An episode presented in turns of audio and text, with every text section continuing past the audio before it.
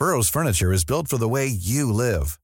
From ensuring easy assembly and disassembly to honoring highly requested new colors for their award-winning seating, they always have their customers in mind. Their modular seating is made out of durable materials to last and grow with you. And with Burrow, you always get fast, free shipping. Get up to 60% off during Burrow's Memorial Day sale at burrow.com slash ACAST. That's burrow.com slash ACAST. burrow.com slash ACAST. Heraldo Media Group presenta Sergio Sarmiento y Lupita Juárez. Información veraz y oportuna con un toque personal y humano. Por el Heraldo Radio, donde la H suena y ahora también se escucha.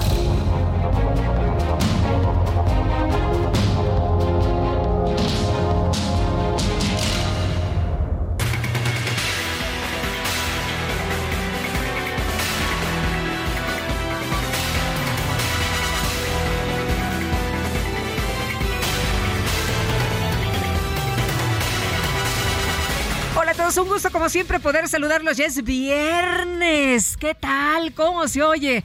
Rico, a gusto, sí, sí, sí, bienvenido el viernes y estamos, ¿qué cree? A 11 de agosto del 2023 y como siempre todo el equipo listo para llevarles lo importante, lo que es noticia y vámonos precisamente con un resumen de lo que es pues lo que se ha generado en las últimas horas, pero son notas relevantes, por supuesto, lo más importante esta mañana. En conferencia de prensa, el dirigente nacional del PRD, Jesús Zambrano, anunció que su partido va a pausar su participación en el comité organizador del proceso interno del Frente Amplio por México. Esto luego de que el exgobernador de Michoacán, Silvano Aureoles, y el senador Miguel Ángel Mancera fueron excluidos de la segunda etapa de la contienda.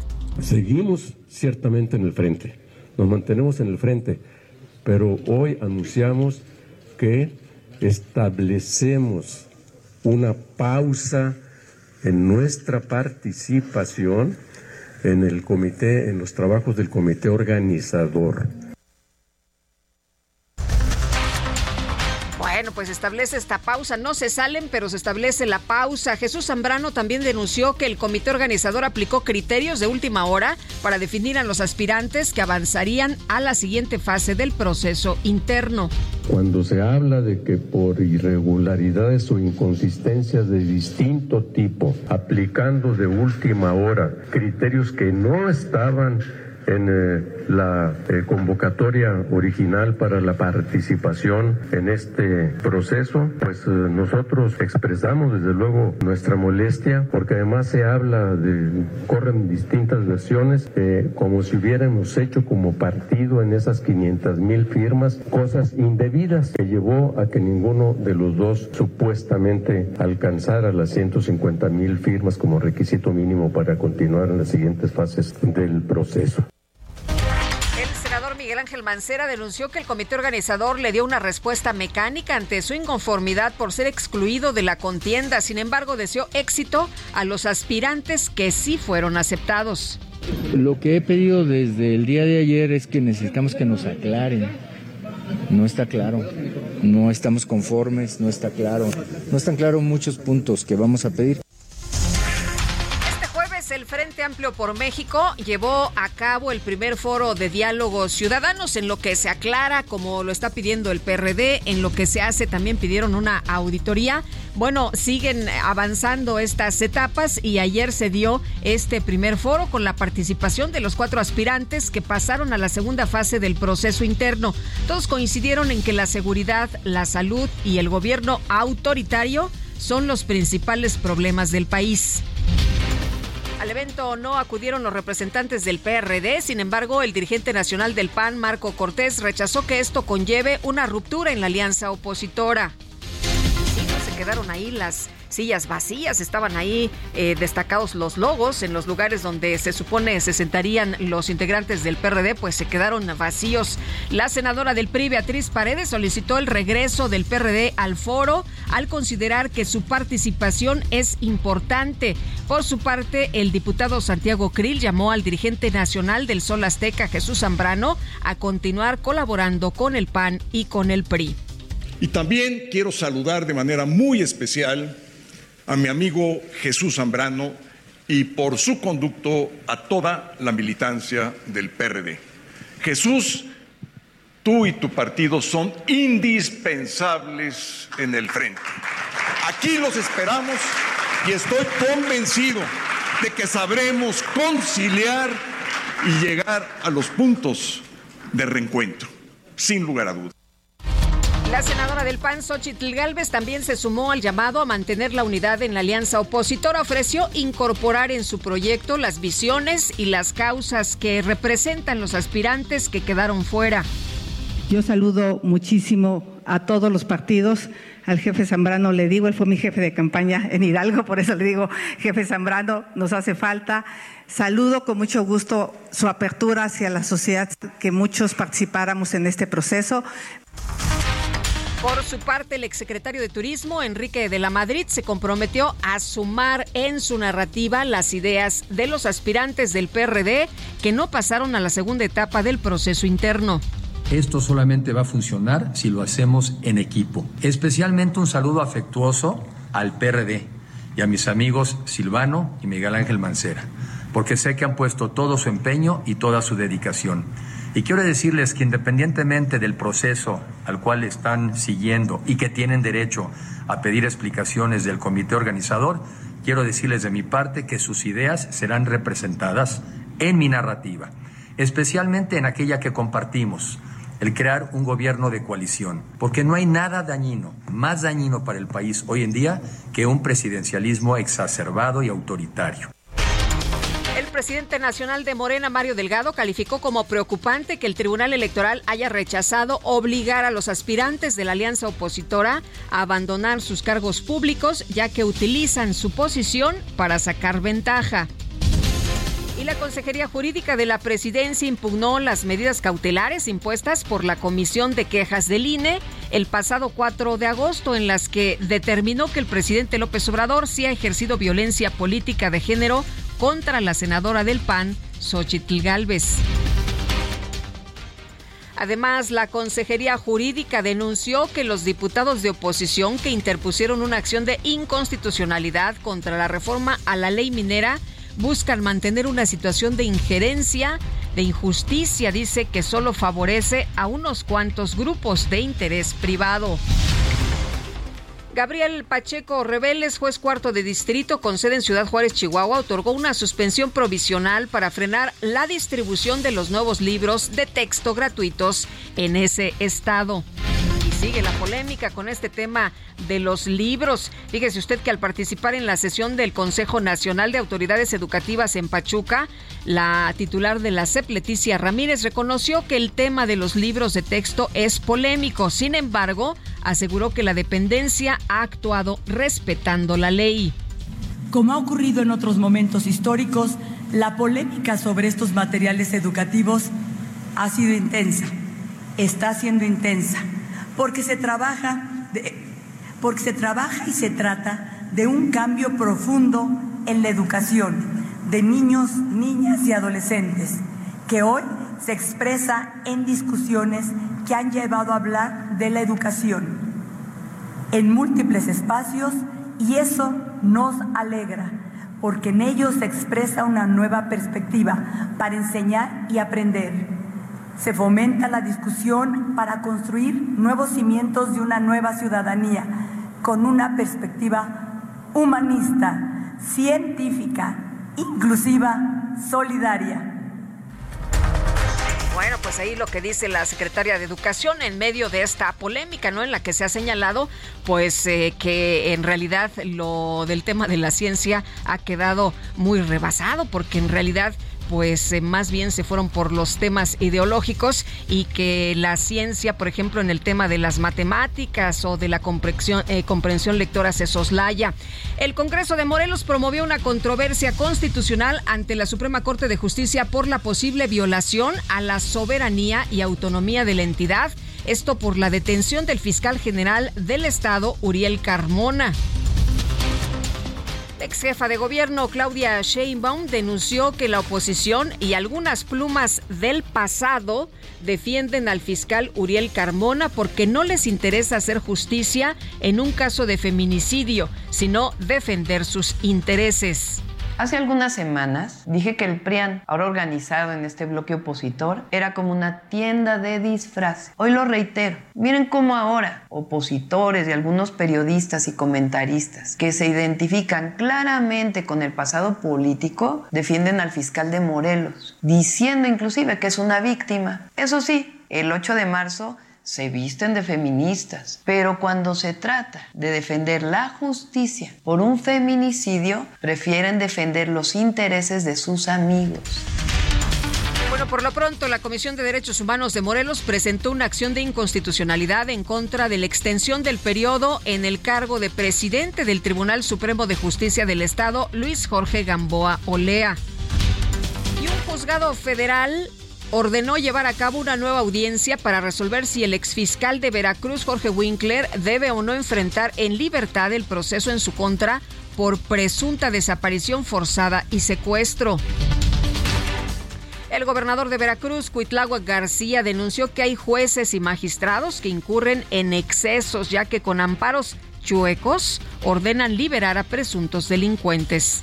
El gobierno del estado de Veracruz desaprueba y denuncia la liberación de delincuentes realizada por algunos jueces federales que mediante amparos chuecos han vulnerado los derechos de las víctimas. En palabras llanas y simples, esos jueces optaron por proteger al delincuente. Como representante del gobierno constitucional y legítimo de Veracruz y en defensa de la sociedad, Demando que se detenga esta perversidad y exijo que no se siga solapando a los jueces federales que han incurrido en excesos y han generado nuevas injusticias contra las víctimas. Mientras tanto, la fiscal general de Veracruz, Verónica Hernández, lamentó que algunos jueces federales hayan liberado a presuntos responsables de delitos con argumentos sustentados en un criterio de la Corte Interamericana de Derechos Humanos. Estas resoluciones federales ni siquiera permiten el uso de la voz a la fiscalía en esas audiencias que determinan que lleve a cabo el juez de control. Es decir, es falso lo que mediáticamente se dice de que la fiscalía no pudo argumentar los jueces federales, en sus determinaciones, requieren al juez de control para que lleve a cabo una resolución en audiencia sin darle el uso de la voz a la Fiscalía. Lo obligan a que dicte cualquier otra medida que no sea la prisión oficiosa o la justificada. Y a veces ni siquiera la domiciliaria. Es muy grave. La Fiscalía General del Estado de México detuvo a seis personas presuntamente implicadas en la muerte del empresario Íñigo Arenas, quien fue encontrado sin vida en un centro nocturno del municipio de Naucalpan. Y la Fiscalía Mexiquense explicó que de acuerdo con las investigaciones el empresario habría estado acompañado por cuatro mujeres que le suministraron una sustancia en sus bebidas, lo cual pudo provocar su muerte. Por otra parte, la Secretaría de Seguridad de Guanajuato abrió una investigación por el homicidio. No sé si vio usted el, video eh, con imágenes muy fuertes, terribles de lo que ocurrió el homicidio de esta mujer identificada como Milagros Montserrat, quien fue apuñalada al salir de su casa en la ciudad de León. Los hechos fueron grabados por una cámara de vigilancia. Llega un sujeto, al parecer la quiere asaltar. La joven le dice que no trae nada de valor y el sujeto no le importa, ¿eh? y con una frialdad y una crueldad absoluta empieza a apuñalarla y la mujer eh, pues se muere desangrada, ¿no? Se, se duele muchísimo y, bueno, pues se, se, muere desangrada esta, esta joven. Y bueno, todo queda registrado en las cámaras. Al parecer ya ha habido un cateo en el domicilio del sujeto, pero le tendremos los detalles, por supuesto. David Melgoza Montañez, el presidente municipal de Tangancícuaro, Michoacán, fue captado en un video matando a balazos a dos animales, a dos eh, perros de su vecino. Y ante las críticas, el alcalde dijo que actuó en defensa propia. Durante su primera visita oficial a Washington, la canciller Alicia Bárcena se reunió con el secretario de Estado de la Unión Americana, Anthony Blinken, para abordar temas como tráfico de fentanilo, migración y economía. El presidente del Ecuador, Guillermo Lazo, decretó tres días de luto nacional y un estado de excepción por el asesinato del candidato presidencial Fernando Villavicencio. Y en la información de los deportes, la Federación Mexicana de Fútbol anunció el nombramiento oficial de Jaime Lozano como director técnico de la selección mexicana mayor. ¿Y qué lo que viene? Destacadas de El Heraldo de México.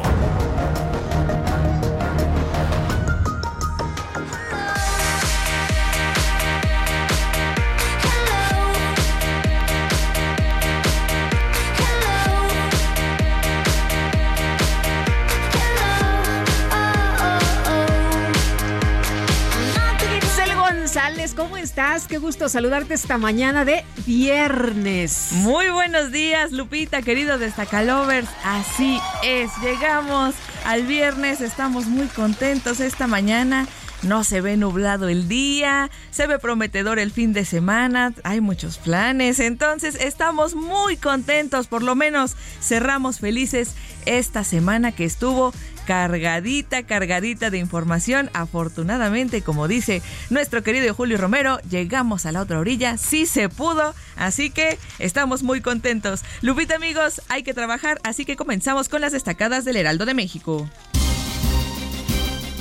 En primera plana, Alicia Bárcena ve focos rojos en relación con Estados Unidos. La secretaria de Relaciones Exteriores aseguró que hay cosas que ajustar en el tema comercial con el país vecino, pero se tienen los mecanismos para ordenarlo, entre ellos el TEMEC. País. Exlegisladores priistas buscan voto en el Senado, piden ser reconocidos con esta participación y contar con los mismos derechos. Ciudad de México, Martí Batres destaca disminución de pobreza. Programas sociales locales y federales sacaron de esa situación a 624.853 capitalinos. Estados Morelos llevan a corte caso del fiscal Uriel Carmona. Congreso local interpone controversia. Orbe, todos colombianos atrapan a seis por magnicidio. Ecuador decretó el estado de excepción. Andrés Manuel López Obrador desestimó autoría del cártel de Sinaloa. Meta Atletismo, la carrera más a fondo con la finalidad de guiar a los corredores primerizos de la prueba, se realiza el foro maratón mañana en el Museo Sumaya. Finalmente, en mercados entre 2020 y 2022, menos pobres 8.9 millones. Según el Coneval, se redujo 16% la pobreza en México. Lupita, amigos, hasta aquí las destacadas del Heraldo. ¡Feliz viernes! Muchas gracias, Itzel. Muy buenos días. Bueno, y está en la línea telefónica y le agradezco a Arturo Sánchez Gutiérrez, integrante del comité organizador del Frente Amplio por México. Arturo, qué gusto saludarte esta mañana. Muy buenos días. Lupita, buenos días, qué gusto estar con ustedes. Gracias. Oye, pues eh, llegó a esta primera eh, fase de los foros, pero eh, con esta, pues este reclamo, ¿no? Del PRD. Ayer lo que escuché de parte de los participantes era, pues, al PRD seguir unidos. Arturo, cuéntanos.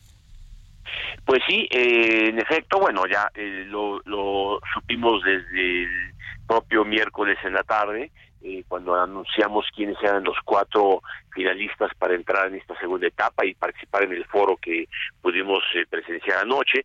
El PRD a lo largo del día de ayer hizo eh, varias acciones que son importantes. En primer lugar, debo decir que tanto Silvano Aureoles como el senador Mancera estuvieron con nosotros, con nuestro equipo, para recibir una explicación, pidieron su derecho de audiencia, eh, se les concedió, estuvimos dialogando con ellos, con ellos y explicamos cuáles eran las causas por las cuales nosotros eh, eh, veíamos de acuerdo con los, los resultados que no que no tenían la aprobación correspondiente. Adicionalmente, el presidente del PRD nos anuncia, bueno, lo fue público y notorio por todas las en los medios que este se establece una pausa en la relación y eh, ha solicitado, eh, eh, lo, esperamos la, la, formalización de la solicitud, una reunión con nosotros para acabar de entender cuál es la dinámica en la cual este, seguiríamos trabajando en adelante. A mí me parece que es muy importante, primero, hayan escuchado nuestro punto de vista. En segundo lugar, que el mismo presidente del partido vaya a tener la oportunidad de tener un diálogo claro para eh, establecer cuáles son los, los elementos que siguen eh, para adelante. Y en tercer lugar, bueno, este eh, es de elogiar el llamado que hicieron los cuatro aspirantes que participaron en el foro anoche a que el PRD se sume eh, continúe sumado en esta en este ejercicio democrático que se está realizando eh, porque en efecto pues es una fuerza eh, fuerte tradicional importante en México que representa a muchos mexicanos y que forman parte del convenio que se firmó en, ante el INE en la formación del Frente Amplio por México. En esas estamos abiertos desde luego todos ellos y nosotros al diálogo y con base en esto pues seguiremos platicando y seguiremos tomando las eh, las eh, decisiones que corresponden a la eh, a las etapas de la formación del Frente Amplio por México, que como tú sabes, a partir de hoy empieza una encuesta, el día 16 daremos a conocer los resultados y seguiremos ¿El día 16? ¿El 16 de agosto? El, 16 de agosto, sí, miércoles, anunciaremos. solamente van a quedar tres, ¿verdad? De los cuatro que se presentaron ayer, solamente quedan tres. Así es, y, mira, si tú me preguntas a mí por lo que vimos anoche, eh, será una decisión difícil. Los cuatro mostraron muchas habilidades, mucho conocimiento para seguir adelante, pero bueno, es la ciudadanía, así está acordado, la que decida cuáles son los tres eh, mejores entre los cuatro que escuchamos anoche. ¿Ya se sabe quién va a realizar esta encuesta? Eh, sí, el comité acordó mantener en en silencio los nombres de las empresas que están participando por motivo de eh, seguridad y de, y de eh, lo que acordamos con los partidos políticos, este, pero bueno, el miércoles eh, 16 anunciaremos el resultado y como sabemos habrá una segunda encuesta después de los cinco foros siguientes, este, para poder tener ya la determinación de quién es el, ahora sí, el número uno entre los cuatro, entre los tres aspirantes que quieren. Que vamos a conocer el 3 de septiembre, ¿no? Ya, de manera formal. ¿no? Eh, sí, el 3 de septiembre en efecto, porque se combina con la encuesta que, eh, perdón, la consulta pública que se realizará en, eh, en, mesas de participación en donde todos los inscritos en el padrón que se ha estado formando y que se sigue formando hasta el 20 de agosto emitirán directamente su preferencia en una papeleta para manifestarlo de esa manera.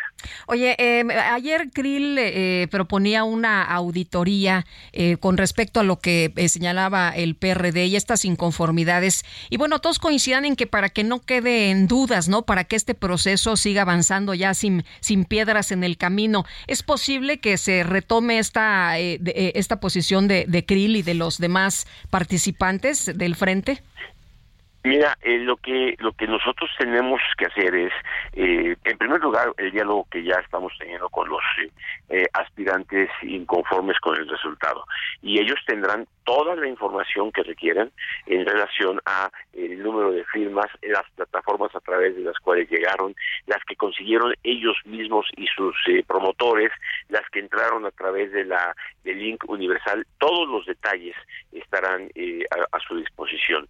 Eh, si además eh, alguno de ellos decide acudir al Tribunal Electoral para eh, presentar una inconformidad formal ante lo que ha ocurrido, pues seguramente el tribunal también nos pedirá todos los datos y toda la información al respecto. Eh, una auditoría eh, me suena mucho más a una revisión de ingresos y egresos y gastos a, la relación, pero pues lo que está a disposición de cada uno de los aspirantes es pues la información correspondiente a sus propias a sus propias firmas. no nosotros no consideramos oportuno dar a conocer el número de firmas que cada uno de los aspirantes obtuvo por una simple y sencilla razón no quisimos confundir este ejercicio de cumplimiento de un requisito en una carrera eh, o una competencia por ver quién tiene más firmas o menos firmas. Se trataba de lograr que acreditaran su reconocimiento a nivel nacional en más de 17, en 17 o más estados de la República, con un número de firmas mínimo de mil en cada estado y máximo de 20 mil en cada estado. Y en ese sentido, pues los que cumplieron, cumplieron, los que no cumplieron, pues eh, no, y los datos estarán a su disposición. Arturo, como siempre, un gusto poder platicar contigo. Muchas gracias. Lupita, muchas gracias por permitirme compartir estas ideas con el auditorio y saludos y desde ahorita buen fin de semana. Igualmente, igualmente. Arturo Sánchez Gutiérrez, integrante del comité organizador del Frente Amplio por México. Nosotros tenemos que hacer una pausa, pero enseguida estamos de regreso. Le quiero...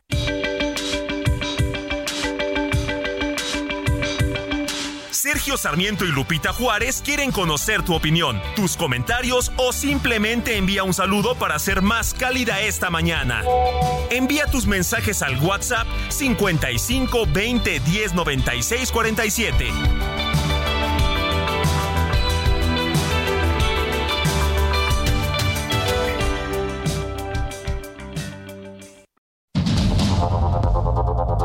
Continuamos con Sergio Sarmiento y Lupita Juárez por el Heraldo Radio.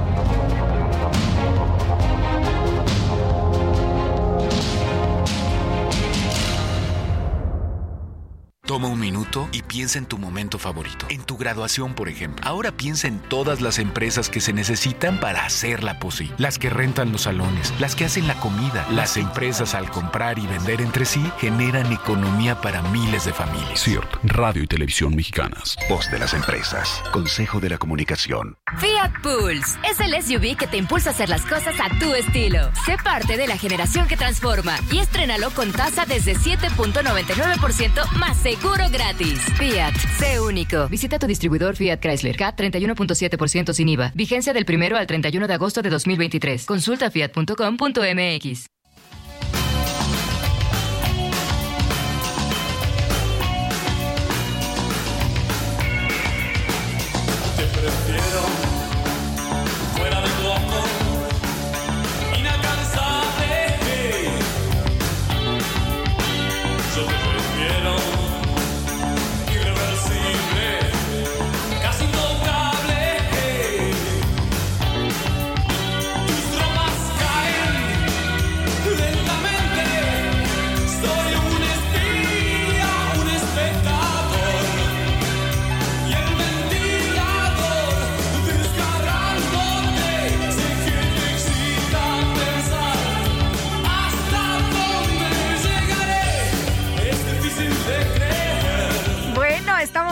y muy contentos esta mañana de recordar a Gustavo Cerati, que como usted sabe, pues ha sido uno de los máximos influyentes del rock en América Latina. Aquí estamos escuchando Persiana Americana con Soda Stereo, este músico, cantautor, productor que obtuvo el reconocimiento internacional fue líder, vocalista, compositor y guitarrista de esta extraordinaria banda de rock Soda Stereo.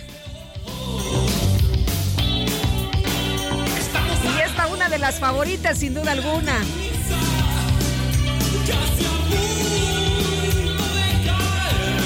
Y vámonos a los mensajes. Bueno, nada más este cachito, ¿no?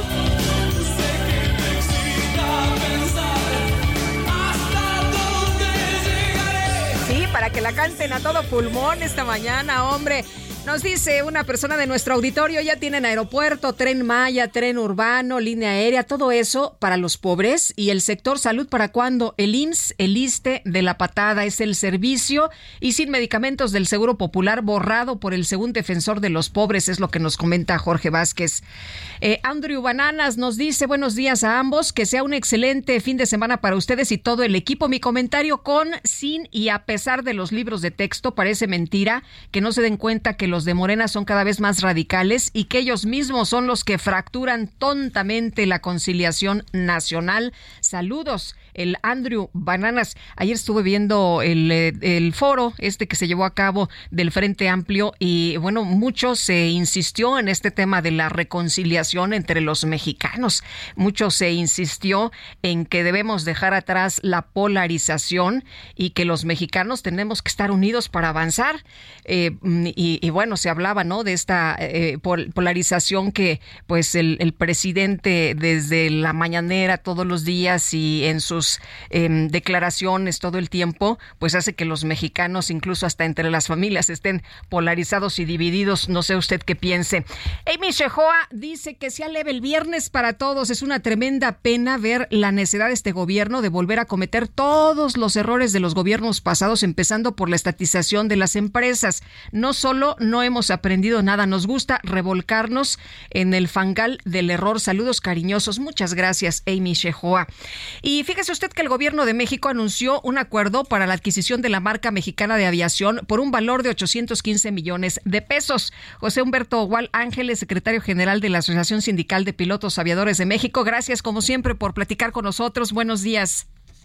Muy buenos días, Lupita. Un fuerte saludo a ti y a todo el auditorio. Y como toda la vida, un placer platicar contigo. Oye, José Humberto, cuéntanos, em, eh, ¿beneficia esto ya a los trabajadores? Se hablaba de una eh, justicia para ellos después de 13 años.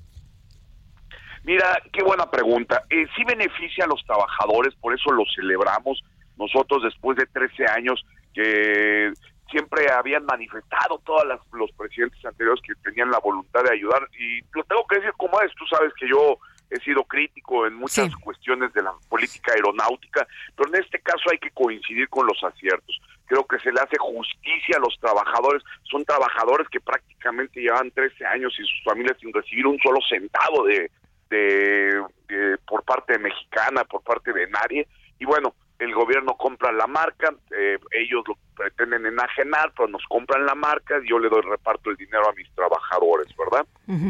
Eh, oye, y, José Humberto, ¿qué es lo que sigue ahora? El gobierno anuncia este acuerdo, se compra la marca, se compran algunos eh, activos, tengo entendido, y van a empezar con 10 aviones. Es correcto, mira, ahí esa es otra cosa vamos, el, tema de la marca y los bienes activos para favorecer a los trabajadores ya se dio, ahora viene el tema de cómo la van a utilizar. Eh, ayer anunciaron eh, por primera vez yo el día de ayer y creo que todos escuchamos el, el modelo, digamos, de negocios que pretenden utilizar, yo creo que es, a mí me falta análisis todavía porque con un plan de negocios para una aerolínea no son 10 láminas, es un plan de negocios mucho más profundo, robusto y todo, y que hay que analizar. Pero ¿a qué me refiero con analizar? Que hagan un negocio que sea exitoso para la industria aérea vaya que lo aplaudo, lo celebro, luego me pongo este mi mejor traje para celebrarlo, ¿no? Pero tenemos que tener mucho cuidado en el ecosistema aeronáutico. Sí, porque dijeron que las tarifas iban a ser muy bajas, ¿no? Y entonces, este, pues esto todo el mundo dijo, bueno, a ver si no le ponen la torre a lo que ya hay, que viene de una eh, situación complicada después de lo de la pandemia. Mira, es justamente a lo que me refería. El que, el que tenga una aerolínea low cost no nos debe de espantar. Qué bueno que haya una aerolínea low cost Mira, ellos dijeron que su centro de operaciones es el Aeropuerto Internacional Felipe Ángel. El TUA entre el, el AICM y el AIFA es a la mitad. Eso quiere decir que si a mí me cuesta prácticamente un boleto de Guadalajara al AICM, de México, del AICM a Guadalajara, a de la IFA a Guadalajara, evidentemente me va a salir el costo de operación más barato por el AIFA no, eso no pasa nada. Lo que nosotros tenemos que vigilar para que todo el ecosistema funcione y porque, insisto, creo que fue una buena decisión comprar la marca, hacerle justicia a los trabajadores, pero no por hacer algo bueno vayas a desestabilizar completamente toda la industria y entonces en lugar de que sea una política pública exitosa, sería una política pública contradictoria, ¿verdad? Una política pública que pudiese afectar a toda la industria. Eso es a lo que me refiero, que tengan el mismo TUA, que tengan el mismo precio del combustible, que no sea un tema subsidiado, que sea un tema con equilibrar, con un piso parejo para la competencia. Pues sí, porque si no, ¿cómo compites, no?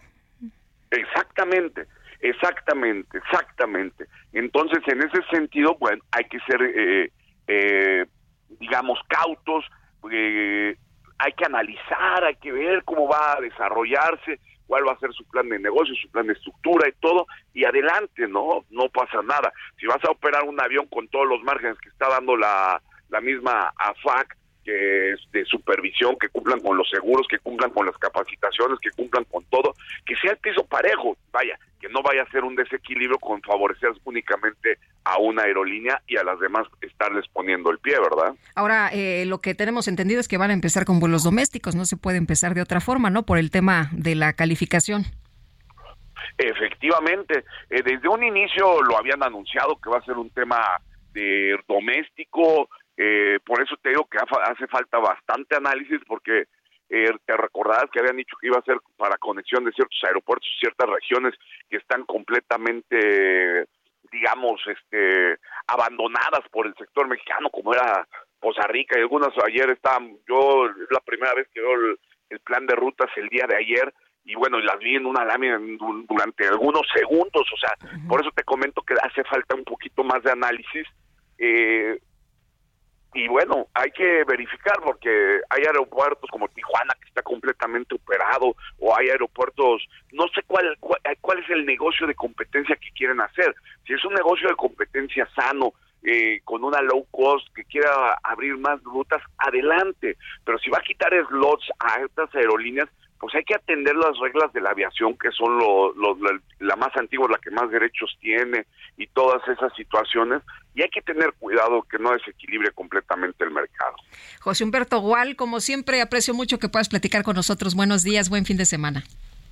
Igualmente, Lupita, un fuerte saludo a ti a todo el auditorio y como siempre, necesitamos política pública en materia aeronáutica. Muy bien, pues tomamos nota. Muchas gracias. Buenos días. Y Xochitl Galvez, aspirante a encabezar el Frente Amplio por México, presentó una nueva denuncia ante el INE en contra del presidente López Obrador por insistir en violencia política de género en su contra. Y Elia Castillo, cuéntanos. Buenos días. Muy buenos días, Lupita. Te saludo con mucho gusto a ti al auditorio. Así es, la aspirante a encabezar el Frente Amplio por México, Xochil Gálvez, presentó una ampliación de queja ante la Unidad Técnica de lo Contencioso Electoral del Instituto Nacional Electoral en contra del presidente Andrés Manuel López Obrador por insistir en violencia política en razón de género en su contra. La también senadora acusó que durante las conferencias matutinas del 3 y 7 de agosto pasados, el titular del Ejecutivo repitió las declaraciones que había hecho con anterioridad y que la meritaron que la Comisión Comisión de Quejas y Denuncias del INE le emitiera medidas cautelares y tutela preventiva en su contra en las que le ordenó, entre otros aspectos,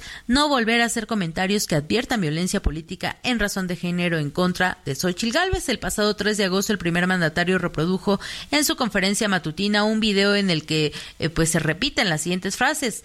La escogieron los que se sentían dueños de México porque quieren regresar por sus fueros, quieren seguir robando, nada más que eso está por verse. Entonces, la escogieron porque piensan que van a engañar con una mujer que nace en un pueblo de Hidalgo y que habla de manera coloquial, directa, dice groserías, pero pues la gente ya no se va a dejar engañar. Eso señaló el titular del Ejecutivo y por este motivo la aspirante presenta justamente esta ampliación de denuncia, ampliación de queja ante el Instituto Nacional Electoral. En tanto, el 7 de agosto López Obrador hizo eh, lo mismo, reprodujo un video eh, pues repitiendo las declaraciones por las que fue sancionado y además de realizar señalamientos contra Xochitl Galvez citó eh, sus dichos que le ameritaron las medidas cautelares por violencia política durante esta conferencia mañanera. Es así como Xochil Gálvez amplía esta denuncia en contra del presidente Andrés Manuel López Obrador a fin de que la instancia electoral determine si incurrió o no en eh, violencia política de género nuevamente. Ese es el reporte que te tengo. Muy buen día. Muchas gracias, Celia. Muy buenos días. Y Jesús Zambrano, presidente nacional del PRD. ¿Cómo estás? Buenos días. Muy buenos días, Lupita, con gusto saludarte a tus órdenes, como siempre. Oye, pues ayer estuve viendo este primer foro de los eh, aspirantes a representar al Frente Amplio y uno de los nombres más mencionados fue el tuyo, Jesús. Eh, eh, decían por ahí, Jesús, nos haces falta, Jesús, te queremos por acá. ¿cómo, ¿Cómo viste ayer el ejercicio y qué piensas después de esto que estuvieron señalando? Bueno, pues por supuesto que yo les aprecio las expresiones que tuvieron hacia el perredismo en general eh, y desde luego en mi, hacia mi persona en lo particular. Eh, a todos ellos, a los cuatro, dos mujeres, dos hombres, eh, les tengo un reconocimiento a su carrera, a su desempeño público. Somos incluso amigos en muchos sentidos, particularmente con Xochitl tengo una relación de mucho el tiempo. jefe Zambrano, hasta te dijo, ¿no? El jefe Zambrano, que fue mi jefe de campaña en Hidalgo. Pues sí, eso es verdad, así, así fue la historia y de ahí nos tomamos mucha confianza política y personal. Y pues como yo lo expresé ayer, eh, Lupita, y lo reitero aquí, nosotros nos mantenemos desde luego en el frente, pero ahorita hemos decidido establecer una pausa de nuestra participación en los trabajos del comité organizador del Frente Amplio por México hasta que no se aclare suficientemente cuáles fueron las razones reales que se explique a los aspirantes y al propio PRD el por qué ya después de que Silvano había tenido casi 300 mil firmas y Mancera casi 200 mil, pues resulta que todo estaba mal y fueron los únicos que estaban mal o que tenían algún problema de ese tipo, de esas inconsistencias. Eso es lo que queremos que, que se, aclare. no, sí, que no queremos que quede sombra de duda de que hubo por ahí alguna intencionalidad política de alguien. No estoy haciendo ninguna acusación en particular eh, para que ya no continuamos. Yo, como lo dijeron eh, nuestros amigos, estos cuatro que ayer participaron en el foro, eh, pues estoy convencido de que el PRD es parte fundamental, indispensable de una coalición amplia que México requiere hoy para enfrentar a Morena y sacarlo de Palacio Nacional. ¿Qué significa esta pausa, eh, Jesús? Eh, en realidad no no entiendo mucho en qué en qué consiste esta pausa, porque tengo entendido que ya se reunieron, ya platicaron del tema, incluso de manera individual. Ayer me platicaba el senador Mancera que ya había le habían eh, explicado que había tenido una un encuentro. Eh, eh, ¿qué, ¿qué, significa esta pausa? ¿Qué es lo que tienen que revisar? ¿Qué es lo que tienen que, que pensar?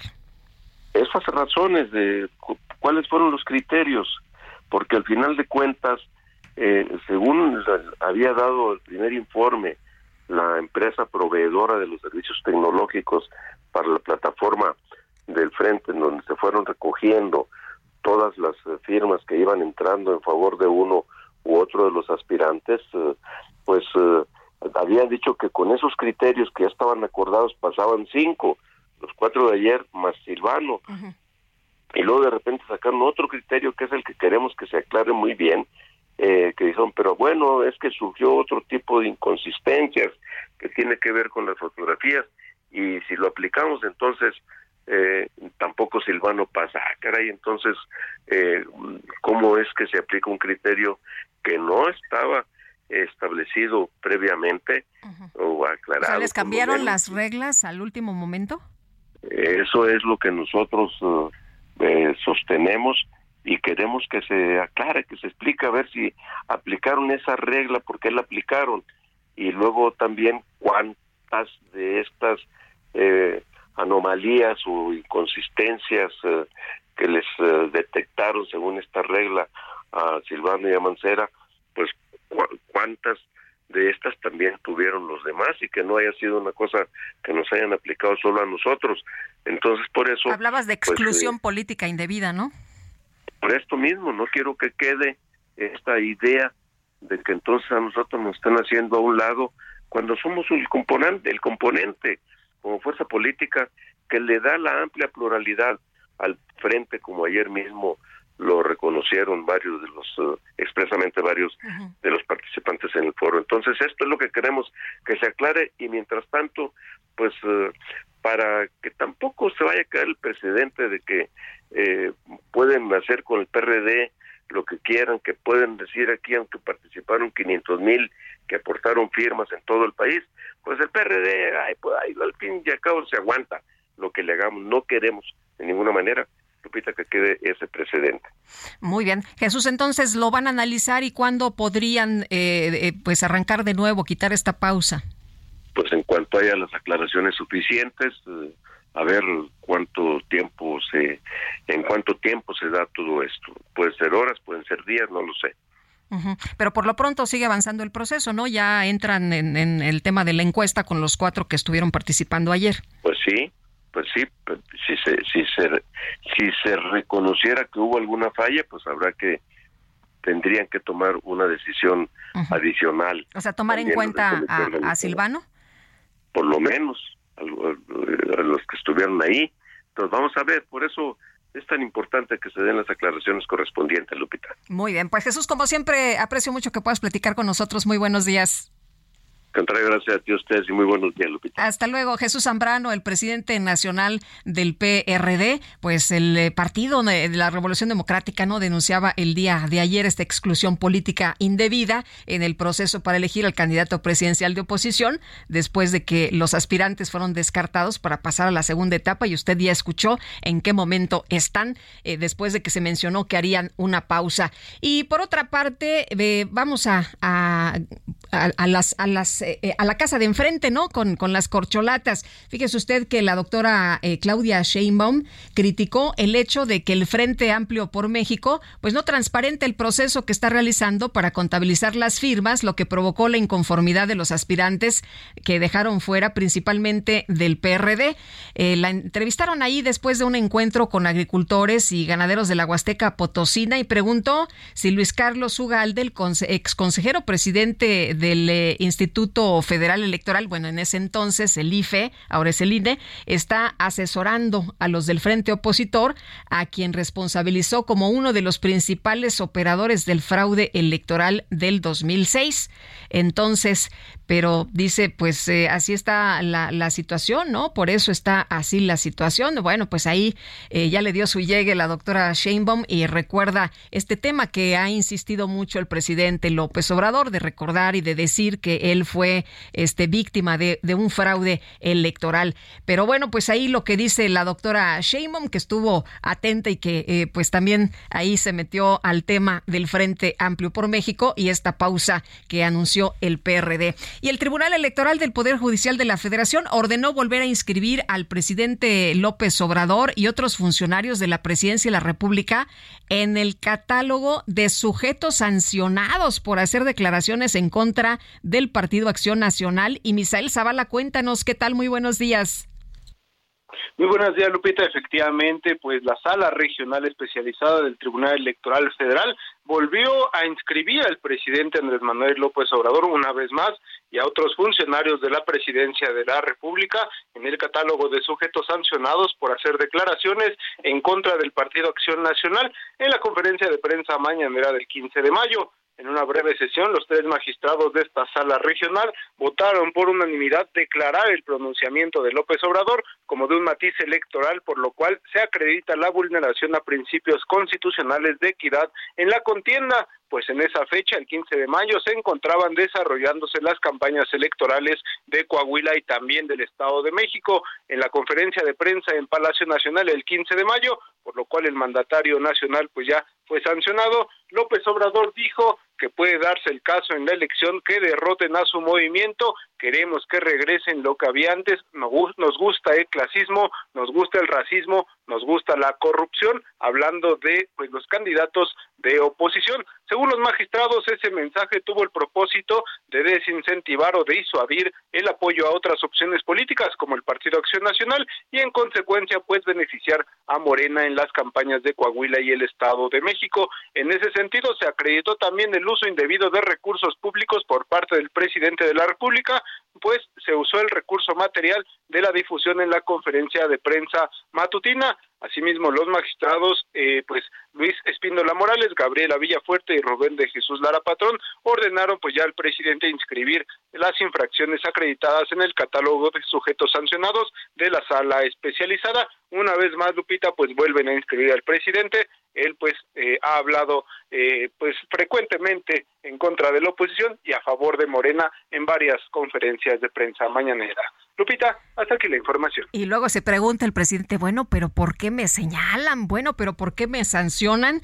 Y seguramente volverá a hablar de esto eh, Misael y bueno, les volverá a decir que qué clase de jueces, de árbitros se tiene en ese tribunal, ¿no? Sí, efectivamente, no solamente los de la sala superior han eh, pues hecho eh, pues este tipo de pues ya de ordenamientos, también las salas regionales han hecho lo mismo en contra del presidente Andrés Manuel López Obrador, debido a que pues estas declaraciones se dan prácticamente pues cuando se desarrollan campañas electorales y pues para los magistrados esto afecta la equidad en las contiendas. Pues sí, ahí está muy claro, pero el presidente siempre se pregunta, bueno, pero ¿por qué? Muchas gracias, Misael, muy buenos días. Gracias, Lupita. Muy buenos días. Hasta luego. Pues porque se viola la ley. Cuando se viola la ley, pues se tiene que hacer este tipo de señalamientos. Eh, hay quien dice que pues se tiene que cambiar por cierto, eh, eh, la ley si se quiere que todo mundo participe y que todo mundo eh, pues no tenga ningún impedimento, ¿no? Pero pues eso ya no se cambió y hay que jugar con las reglas que están instrumentadas en este momento. Y nosotros tenemos que hacer una pausa, pero regresamos de inmediato. Le quiero recordar nuestro número de WhatsApp es el 55 2010 96 47.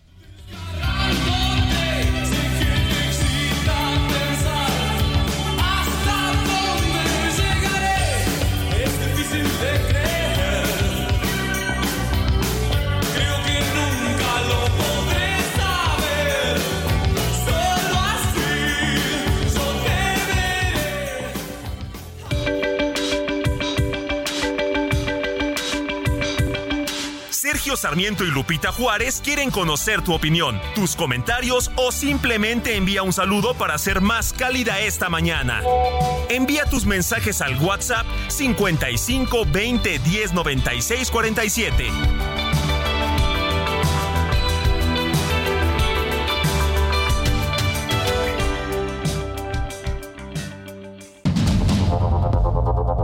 Continuamos con Sergio Sarmiento y Lupita Juárez por el Heraldo Radio.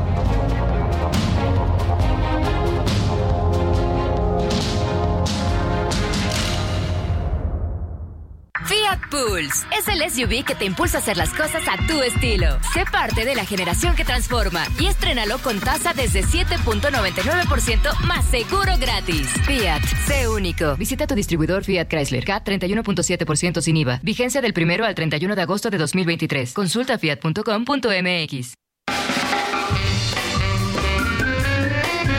11 de agosto se celebra el Día del Nutricionista en muchos países de Latinoamérica. Es una fecha muy importante ya que toma conciencia a que las personas lleven una dieta sana y saludable para que cuenten con una buena salud.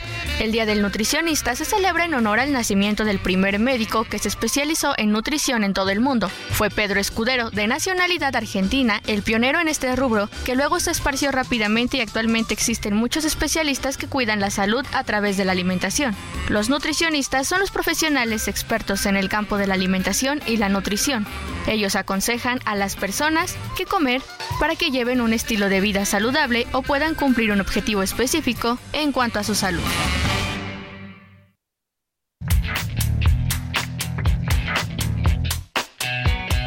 Si un amor cayó del cielo,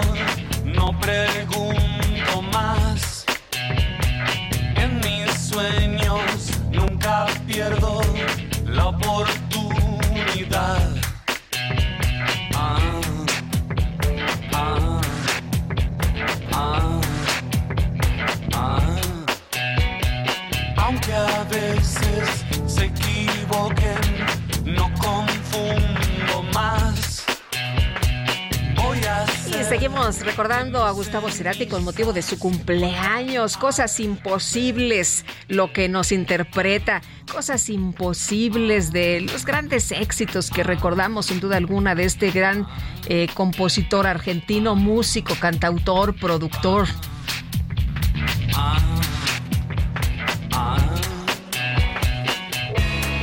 Siempre soy just mi ser.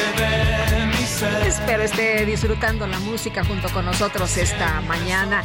Y fíjese usted que muchas felicidades al Heraldo Media Group. Somos el grupo de medios digitales más grande de México y el Heraldo Media Group tiene 15.1 millones de suscriptores. Así que, bueno, pues la verdad nos da mucho gusto con todo para informar a México, efectivamente, con todo para informarles y muchas felicidades. El grupo de medios digitales más grande de México, Heraldo Media Group. Y vámonos al pronóstico del tiempo. El pronóstico del tiempo con Sergio Sarmiento y Lupita Juárez. Jesús Carachure, ¿cómo estás? Qué gusto saludarte en este viernes. Muy buenos días. Hola Lupita, buenos días. Muy buenos días a la espero que nos escucha. Eh, pues mira, este día, eh, viernes, esperamos eh, precipitaciones en gran parte del territorio nacional. Hay que recordar que, bueno, estamos en temporada de lluvias. Eh, afortunadamente no habrá ninguna, o bueno, no hay ninguna condición eh, crítica o alguna eh, condición de contingencia en ningún estado de la República Mexicana. Son las lluvias, pues, se puede decir que normales de la temporada, con excepción de lo que es Baja California. El resto de los estados, de los 31 estados de la República Mexicana, habrá precipitaciones. Insisto, no habrá ninguna condición eh, crítica durante las próximas 24 horas. Son las lluvias eh, eh, usuales que se pueden presentar, o bueno, que se suelen presentar durante un día típico de temporada de lluvia. Eh, estas lluvias son generadas principalmente por eh, eh, dos canales de baja presión, uno que se extiende desde el norte hasta el sur del territorio nacional, pasando por el centro, uno más en el sureste de la República Mexicana, el monzón eh, mexicano que ya, lleva pues bastantes días en el noroeste de México, eh, inestabilidad en niveles altos de la atmósfera sobre diferentes regiones del país, y el ingreso de humedad tanto del Océano Pacífico, eh, Golfo de México y Mar Caribe. La interacción de estos eh, sistemas ocasionarán precipitaciones puntuales muy fuertes en Puebla, Guerrero y Oaxaca, algunas lluvias fuertes en Sonora, Chihuahua, Durango, Sinaloa, Nayarit, Jalisco, Colima, Michoacán, Guanajuato, en el Estado de México, también para Morelos, Hidalgo, Tlaxcala y Chiapas. Algunos eh, chubascos, lo que es Baja California Sur, Coahuila, Zacatecas, Aguascalientes, San Luis Potosí, Querétaro, aquí la Ciudad de México, Veracruz, Tabasco, Campeche, Yucatán y Quintana Roo, y lluvias aisladas en Nuevo León y Tamaulipas. Como pueden ver, solo Baja California eh, no hay precipitaciones, el resto de los estados de la República, lluvias, ¿no? Y bueno, pues nada importante. Eh, otra condición que se espera para hoy viernes y para el fin de semana es eh, el calor. Continuará eh, por las temperaturas eh, calurosas a muy eh, calurosas en algunos estados de la República, sobre todo en el norte. Sí, Jesús. Temperaturas más eh, más importantes durante las próximas horas. temperaturas superiores a 45 grados centígrados en Coahuila, Nuevo León y Tamaulipas. Temperaturas de 40 a 45 en Baja California, Sonora, Chihuahua, San Luis Potosí, Veracruz, Campeche y Yucatán. Y temperaturas de 35 a 40 en Baja California Sur, Sinaloa, Nayarit, Jalisco, Colima, Michoacán, Guerrero, Oaxaca, Chiapas, Durango, Zacatecas, Querétaro, Hidalgo, Puebla, Morelos, Tabasco y Quintana Roo. Y bueno, pues ya caso concreto para lo que es la Ciudad de México, eh, como comentaba, ahora cielo medio nublado, eh, pues habrá mayor incremento de nubosidad hacia la tarde, esperamos algunos eh, chubascos vespertinos y una temperatura eh, máxima para hoy de 26 a 28 grados centígrados y una mínima para mañana entre 14 y 16. Este es mi reporte desde el Servicio Meteorológico Nacional, regresamos al estudio. Gracias, Jesús. Buen fin de semana. Igualmente un saludo a todos y que tengan un excelente fin de semana. Gracias, hasta luego. Y vámonos ahora, son las 8 con 7 minutos con el Químico Guerra. El Químico Guerra.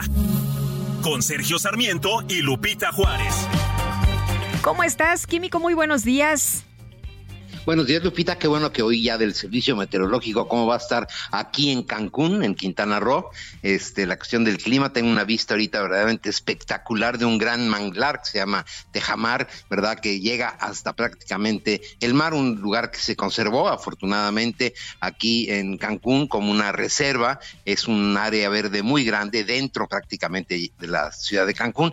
Y recapacitando con lo que les comenté ayer, Lupita, a ti y a Sergio acerca de este ejemplo, ¿verdad? De cómo se puede manejar adecuadamente el agua en un país que tiene graves problemas de agua. Bueno, el ejemplo de esta empresa Aguacán, ayer estaba yo en la lo que se llama el cerebro, ¿no? La sala de control eh, de cómo se manejan todas las cuestiones de eh, los pozos de extracción de agua, la conducción de la misma, la potabilización, eh, la demanda que existe, ¿verdad? Cómo se va manejando esto. Son una serie así como de, eh, pues una, en una nave espacial, ¿no? De, de, pantallas con todos los datos en tiempo real, 24 por 7, todo el tiempo están eh, monitoreando exactamente lo que está pasando con los sistemas de agua, si eh, ocurren unas fugas, cómo se puede eh, cortar de inmediato, ¿verdad? Para evitar la pérdida de agua, desde la computadora, control remoto, se puede hacer esto y mandar las cuadrillas de inmediato para... Oye, qué maravilla, eso, eso sería... Bueno, eso sería un gran este eh, triunfo aquí en, en, México, ¿no? Porque el, el, agua potable que se desperdicia es impresionante. Sí, exactamente, pero sí es posible, Lupita, estoy en México, no, digo, no estoy en la Ciudad de México, pero estoy en mi país viendo gente altamente capacitada, ¿eh? con la camiseta muy bien puesta, con amor a lo que están haciendo, están conscientes de que están manejando un recurso escaso, a pesar de las miles de dificultades que les ponen por ser una empresa privada. Ya sabes, ¿no? Ahí no se debe privatizar el agua, derecho humano al agua, etcétera. Pues dicen, nos dicen ellos, bueno, para tener derecho humano al agua, primero hay que tener pues sí, agua, ¿no? Claro. Exactamente, y ellos lo están haciendo verdaderamente en una forma que da, da alegría, Lupita, al ver que las cosas en México se pueden hacer bien, se pueden hacer como nos merecemos los mexicanos, y que todo es cuestión pues, de, de tener los conocimientos, las ganas y sobre todo la seguridad jurídica para que se puedan hacer las cosas bien, Lupita. Pues me da mucho gusto, qué bueno, como dices, Químico, que mientras otros están en la grilla, pues hay quien sí está avanzando. Exactamente, ¿no? Y aquí es gente que sabe, le mete inversiones, ¿no? Que se las consiguen también eh, con inversionistas nacionales y extranjeros. Está lloviendo tan solo una, una ampliación que se está haciendo de una de las plantas. Eh, el costo son 267 millones de pesos, ¿no? Y en vez de sacarlos del erario público, de los impuestos, ¿verdad? Que se requieren para escuelas, se requieren para educación, bueno, pues se busca el financiamiento y luego eso se tiene que pagar de regreso con una buena administración, ¿no? Entonces da, da gusto, Lupita, que las cosas se hagan bien. Pues Químico Guerra, muchas gracias y que disfrutes tu fin de semana. Cómo no, Lupita. Muchas gracias y tú también muy buen fin de semana. Gracias. Y la Secretaría de Educación Pública, su titular Leticia Ramírez, dijo que actualmente la institución cuenta con un amparo vigente en contra de los libros de texto. Y Fernanda García, nos tienes todos los detalles, te escuchamos. Lupita, buenos días. Les platico que el día de ayer la secretaria de Educación Pública, Leticia Ramírez Amaya, señaló que actualmente la SEP solamente cuenta con un amparo vigente. Textualmente dijo, existen seis amparos al plan de estudio, doce a los libros de texto, pero de todos estos solamente hay uno que es el que está vigente y está por resolverse, y este se cumplirá en el momento que se haga la publicación de los programas sintéticos.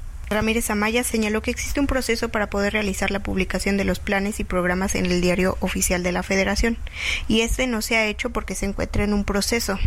Durante la conferencia en Palacio Nacional, señaló que la reunión nacional plenaria del Consejo de Autoridades Educativas, CONAEDU, que se llevó a cabo en Pachuca Hidalgo, se llegó a la conclusión que en 31 estados se va a realizar la distribución de los libros de texto gratuitos en las escuelas antes de empezar el ciclo escolar señaló que hubo disposición por las secretarias y secretarios que estuvieron durante esta reunión y pues la mayoría de los estados llegaron a los acuerdos de que los libros van a ser distribuidos en las aulas.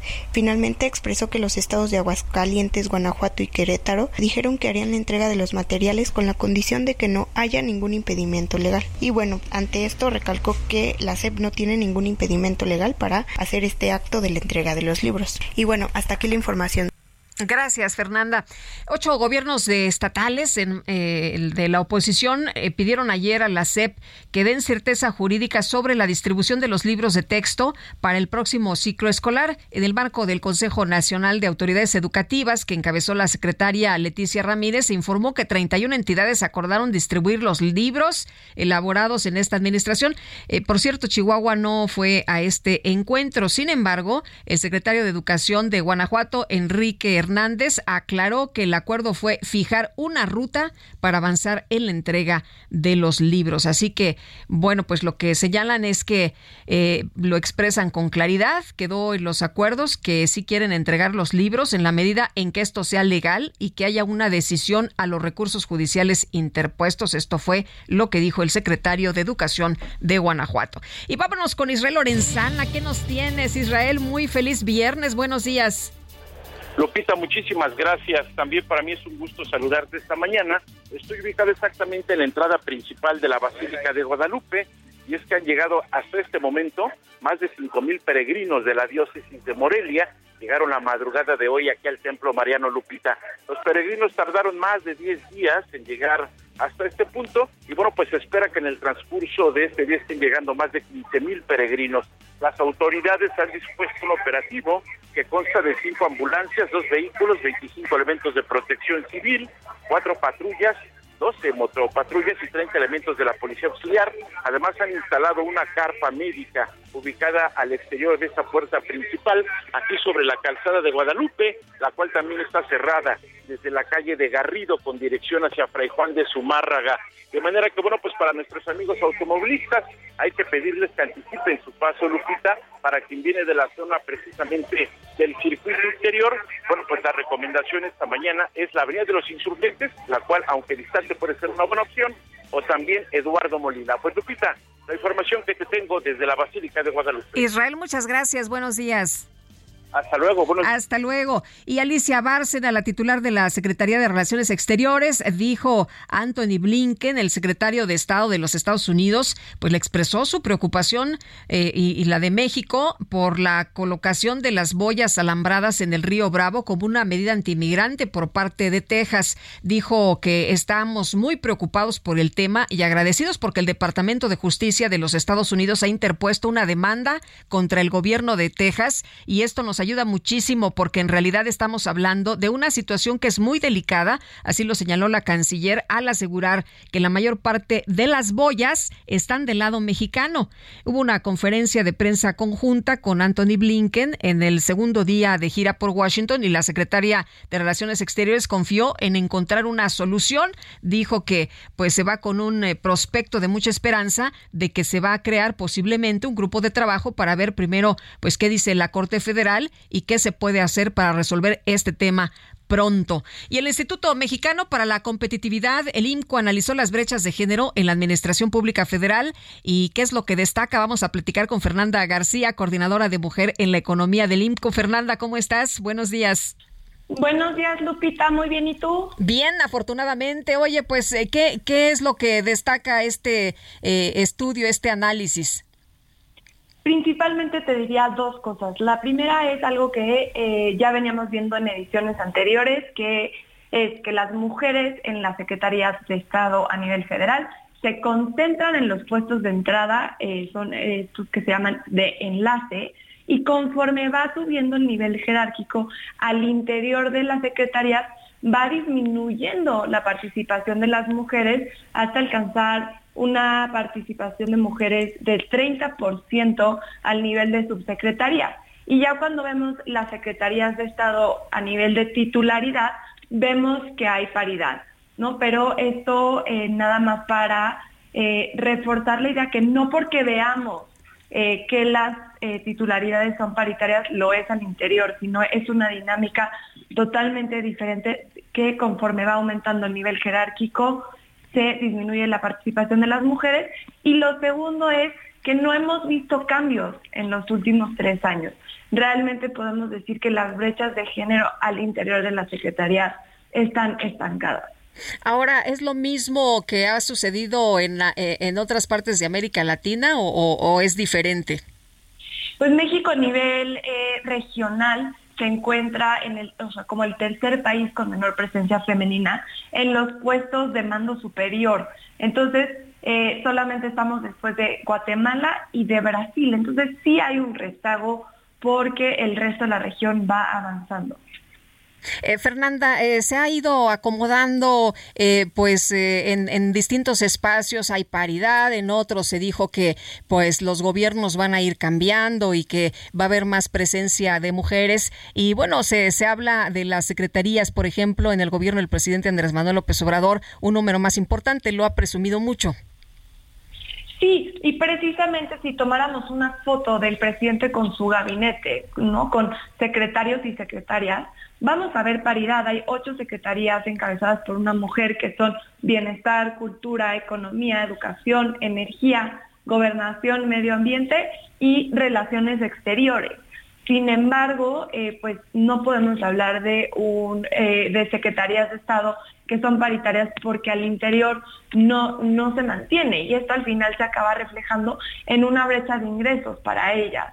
Eh, a nivel agregado, las, las mujeres ganan 11% menos en las secretarías de Estado, pero si vemos, por ejemplo, la Secretaría de Turismo, esta brecha de ingresos por género aumenta 38% o la, o la Secretaría de Relaciones Exteriores a 16% y tiene que ver con la composición desigual de las mujeres en los niveles jerárquicos de cada una de las secretarías. O sea que todavía hay mucho por hacer, ¿verdad?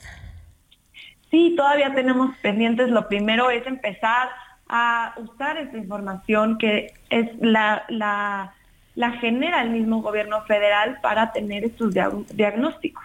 Pues sí, porque si ves la foto dices, no, pues todo el mundo está cumpliendo, ¿no? Si hay más mujeres, si hay presencia de más mujeres, si han llegado a estos niveles donde antes eh, era imposible, donde había una o dos mujeres. Me acuerdo, por ejemplo, en el caso de las gobernadoras, si había una o dos, ya era un avance muy importante, ¿no? Totalmente. Y hoy tenemos ya ocho mujeres que gobiernan estados, por ejemplo. Pero, eh, pero es eso, no dejarnos llevar por la foto y analizar qué está pasando al interior de las secretarías, porque sin duda no es lo mismo que, que las titularidades. Ahora, este tema también de los salarios es eh, tremendo sigue siendo tremendo. Se ha luchado mucho, pero no se ha logrado eh, el que eh, haya igualdad, ¿no? El que eh, no sea porque es un hombre o una mujer el sueldo, sino este, pues que todavía falta mucho por hacer. Si eres hombre o si eres mujer, pues sí hay una diferencia. Sí, y justo el gobierno federal tiene los tabuladores. Estos tabuladores lo que hacen es asignar cuál va a ser el ingreso dependiendo del nivel de puesto. Entonces, eh, lo, lo que queda por hacer es que este tabulador no contrarresta que haya más mujeres en la base y este y que se vayan perdiendo. Entonces, si vemos, por ejemplo, los puestos de mando, que es donde estamos analizando la brecha, pues existe porque aunque está el tabulador, no están todas eh, a la par que los hombres. Muy bien, pues Fernanda, muchas gracias por compartir esta información con nosotros y bueno, pues aquí lo más terrible del asunto es que los años se pasan y lo que vemos sigue siendo pues prácticamente lo mismo, no hay avances, como ustedes dicen, no es un año más sin avances para las mujeres en la administración pública. Así es, Lupita, y muchísimas gracias por el espacio. Todo lo pueden consultar en la página del INCO, que es inco.org.mx. Gracias, muy buenos días. Buenos días. Hasta luego. La Embajada de México en Alemania dio a conocer que la autopsia realizada a María Fernanda Sánchez Castañeda no presenta huellas de violencia y destaca que la investigación se va a centrar en determinar la causa de la muerte de esta joven mexicana. Y Noemí Gutiérrez, te escuchamos. Adelante. Lupita, muy buenos días, te saludo con gusto y te comento que la Embajada de México en Alemania informó que las autoridades concluyeron la autopsia a María Fernanda Sánchez, por lo que ahora facilitarán a la familia la pronta repatriación del cuerpo a nuestro país. En un comunicado, informó que se confirma la identidad de la joven estudiante mexicana por sus huellas dactilares, además de que su cuerpo no presenta signos de violencia. Detalló que los estudios para precisar las causas y momento del fallecimiento podrían durar hasta dos meses. Dijo que dará puntual seguimiento a los estudios. La Embajada de México en Alemania informó que con la autorización de la familia Sánchez Castañeda se da a conocer que el 9 de agosto las autoridades alemanas concluyeron la autopsia a los restos de María Fernanda Sánchez Castañeda, por lo que se podrá continuar con los procedimientos funerarios.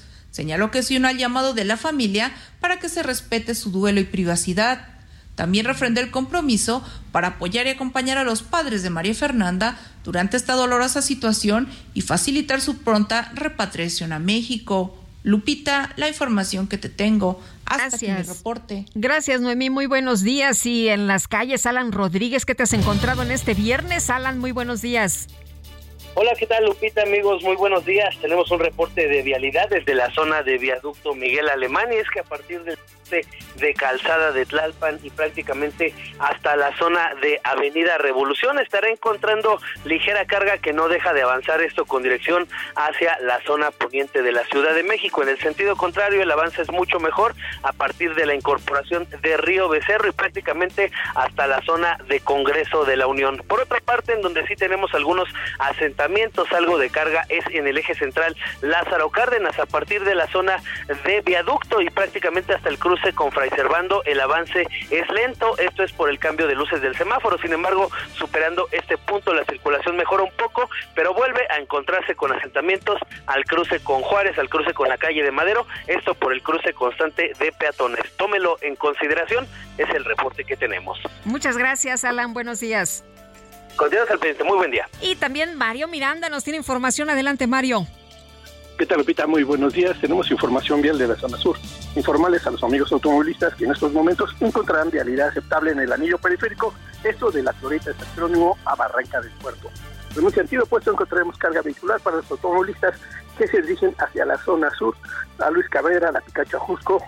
También informarte que el eje 10 sur presenta carga vehicular de revolución al anillo periférico, Barranca del Puerto con tránsito lento en ambos sentidos, de periférico a insurgentes la avenida Revolución de Alta Vista a Molinos con vialidad aceptable y finalmente la avenida Patriotismo de Holbein al viaducto Río Becerra con buen avance. Lupita, la información en el momento. Muchas gracias, Mario.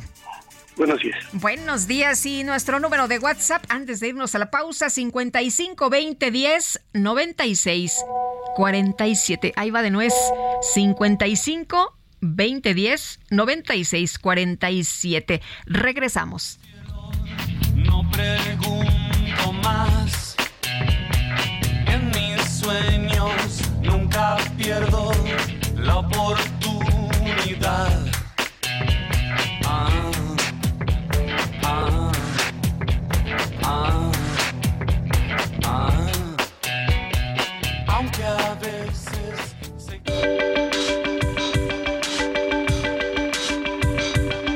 Sergio Sarmiento y Lupita Juárez quieren conocer tu opinión, tus comentarios o simplemente envía un saludo para hacer más cálida esta mañana.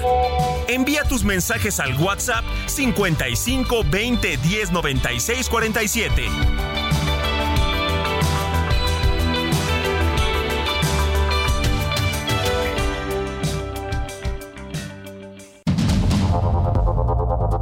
Continuamos con Sergio Sarmiento y Lupita Juárez por el Heraldo Radio. When you're ready to pop the question, the last thing you want to do is second guess the ring. At Bluenile.com, you can design a one of a kind ring with the ease and convenience of shopping online. Choose your diamond and setting. When you find the one, you'll get it delivered right to your door. Go to Bluenile.com and use promo code LISTEN to get $50 off your purchase of $500 or more. That's code LISTEN at Bluenile.com for $50 off your purchase. Bluenile.com code LISTEN.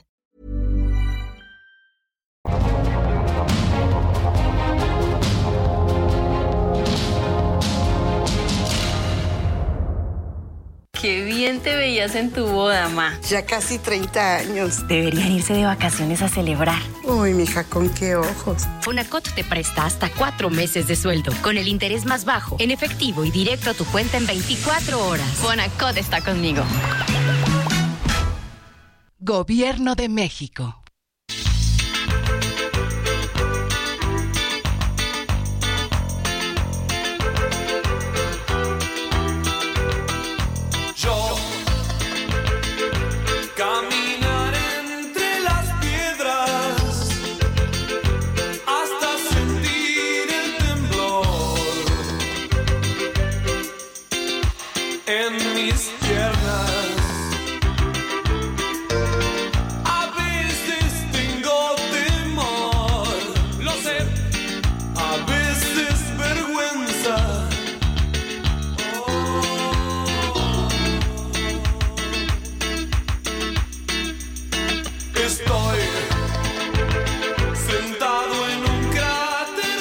Se llama esto cuando pase el temblor de Soda Stereo, que es una canción escrita por Gustavo Cerati, a quien estamos recordando esta mañana, interpretada por la banda argentina de rock Soda Stereo, que está integrada en el álbum, se acordará usted, Nada Personal de 1985, una de las más exitosas de este grupo y uno de los temas emblemáticos del rock en español.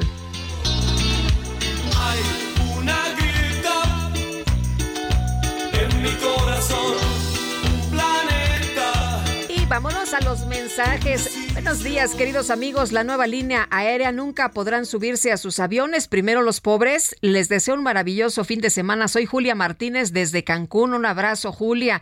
Y hay algo que me llama la atención, es lo siguiente. Nunca me tocó ver que el PRD hiciera campaña, al igual que Krill y Beatriz. ¿Cómo lograron las firmas? Jesús Muñoz. Bueno, pues lo que nos dicen ellos es que sí hicieron eh, campañas, sí hubo recorridos. Y bueno, pues ahí están eh, todas las informaciones, ¿no? De los encuentros que tuvieron en diferentes partes de, del país. Eh, nos dice Antonio de Harvard, buenos días Lupita y todos los que integran el programa, disfrutar el próximo fin de, aunque algunos ya se adelantaron y no preocuparnos por los berrinches de Andy. En fin, así las cosas. Muchos saludos. Bueno, el Consejo Nacional de Evaluación de la Política de Desarrollo Social presentó ayer su informe sobre la pobreza hasta 2022 y hay datos eh, muy importantes, ¿no? Como este eh, que el día de ayer, pues la verdad es que sí, eh, da gusto y, la verdad llama mucho la atención. Eh, han salido de la pobreza 8.9 millones y esto la verdad es un asunto que hay que subrayar. Doctor José Nabor Cruz Marcelo, secretario ejecutivo del Coneval, gracias por platicar con nosotros. Muy buenos días. No, al contrario, Lupita, un gusto platicar contigo y todo tu auditorio. El doctor, pues un avance sin duda importante el que en un país como México, donde hay mucha pobreza, pobreza extrema, eh, se hable de que han salido 8.9 millones, o sea que hay menos millones de pobres en México, aunque esto pues no, todavía no se ha solucionado, pero es un avance relevante, ¿no?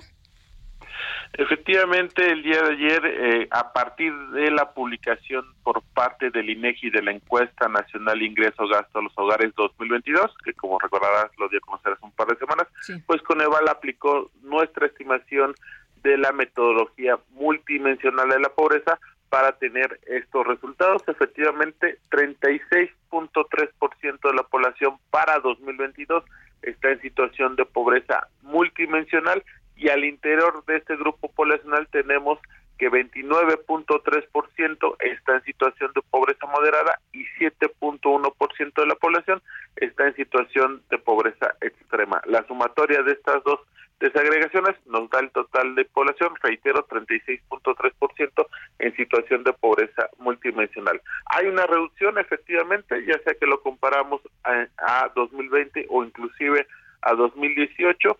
¿Y cuáles serían las razones eh, que dieron causa a esta reducción? Pues en primera instancia la propia recuperación económica de 2020 a 2022 porque eh, en 2020 tuvimos una caída del Producto Interno Bruto de un poco más de 8 puntos porcentuales y también hago énfasis en la recuperación del mercado laboral. En el tercer trimestre de 2020, justo en los meses más álgidos de la pandemia, tuvimos un poco más de 51 millones de personas ocupadas.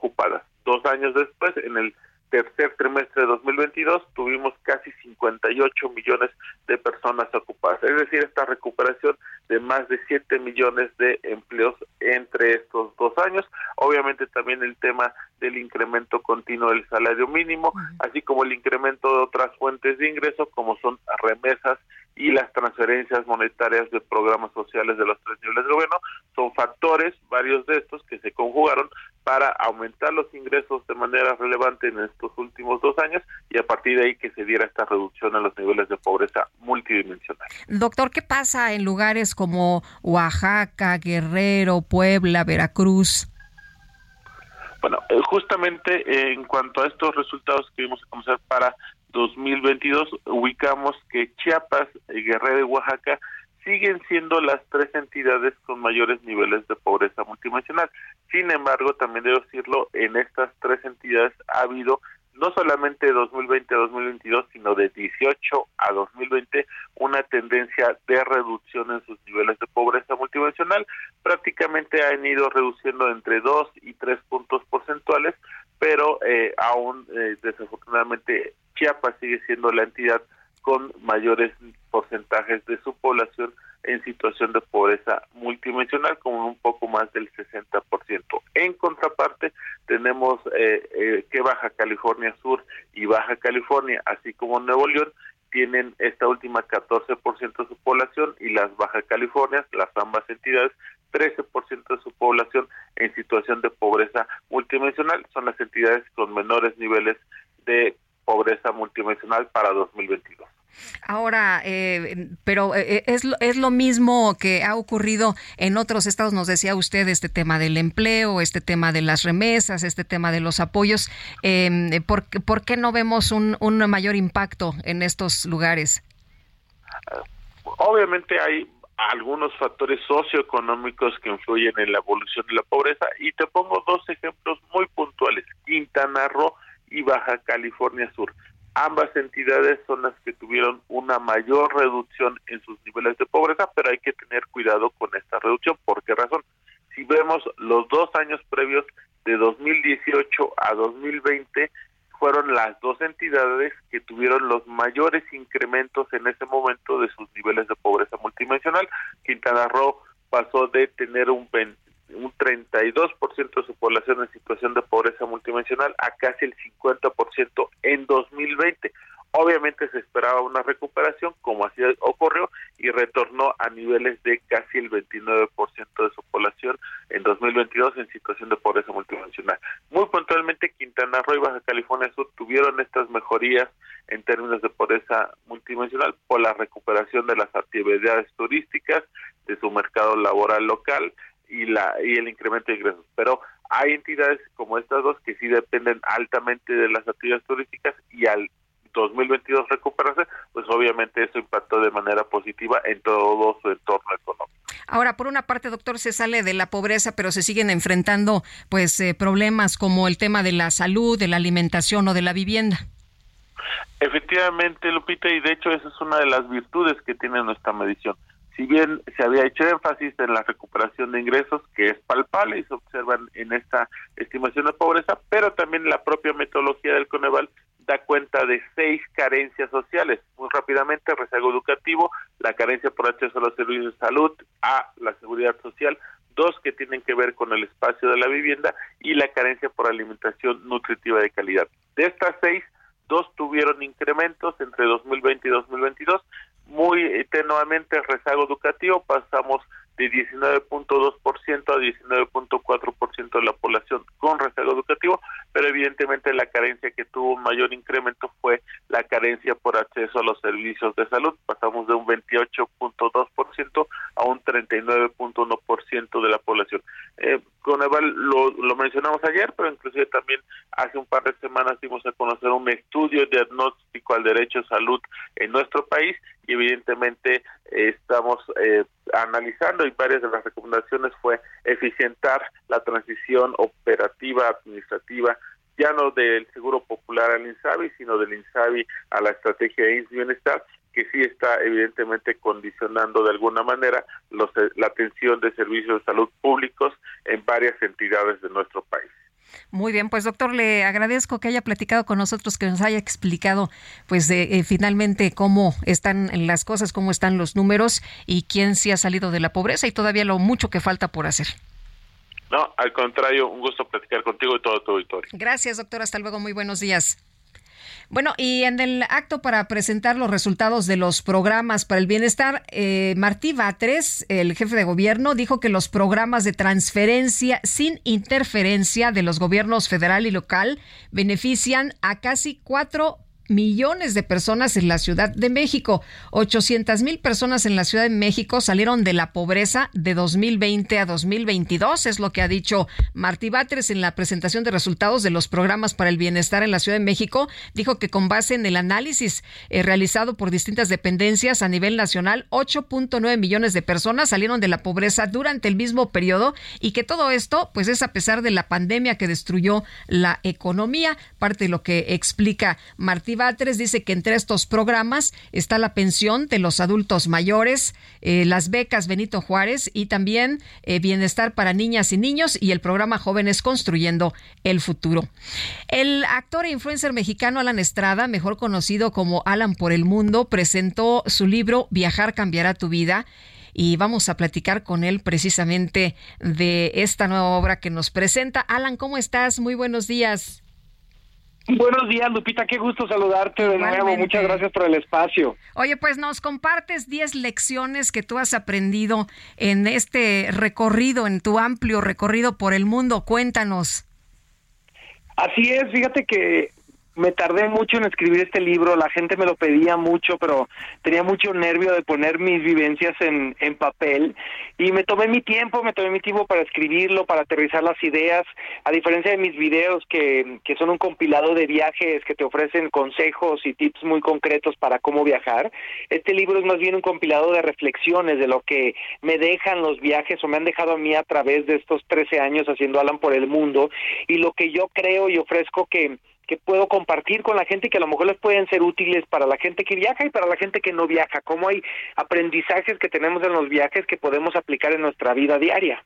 Oye, cuéntanos de, de, salir de la zona de confort. Dices, bueno, a veces estamos muy a gusto en la zona de confort precisamente porque no pasa nada. Cuéntanos de este punto. Pues la, pues la zona de confort, yo creo que todos hemos escuchado hablar de este, de este tema. Al final, todos los las reflexiones que yo hago en el libro como como la zona de confort son conceptos que ya hemos escuchado pero que a través de los viajes entendemos mejor porque al, al viajar salimos de la zona de confort inevitablemente al tenemos que dormir en una cama que no es la nuestra comer comida a la que a lo mejor no estamos acostumbrados comunicarnos en nuestro en otro idioma y es ahí fuera de la zona de confort donde están las recompensas de la vida donde está el aprendizaje donde crecemos donde eh, podemos expandir nuestros horizontes pero eso también lo podemos hacer en la vida diaria, es hacer un esfuerzo todos los días por salir de la zona de confort, porque la zona de confort se acomoda. Lo que hoy es salir de la zona de confort, mañana ya está dentro. Entonces hay que hacer un esfuerzo diario. Oye, ser niño de nuevo, nos dices, a ver, hay que sorprendernos, ¿no? Hay que eh, saber eh, cómo, pues, cómo llegar a un lugar y, y, y, aprender a valorar lo que, lo que estás viendo, lo, lo que hay en ese entorno.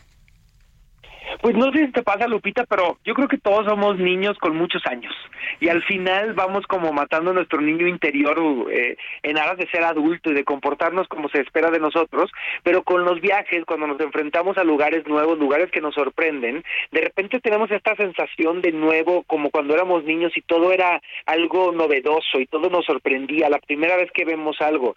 Y esto a mí me parece maravilloso cómo los viajes nos pueden recordar ese niño que somos y regresarnos la capacidad de asombro que vamos perdiendo con los años y que al final pues qué triste que la perdamos porque el mundo tiene muchas razones para sorprendernos y ese es uno de los grandes regalos de los viajes. Me gustó mucho esta anécdota que cuentas cuando vas a Cuba.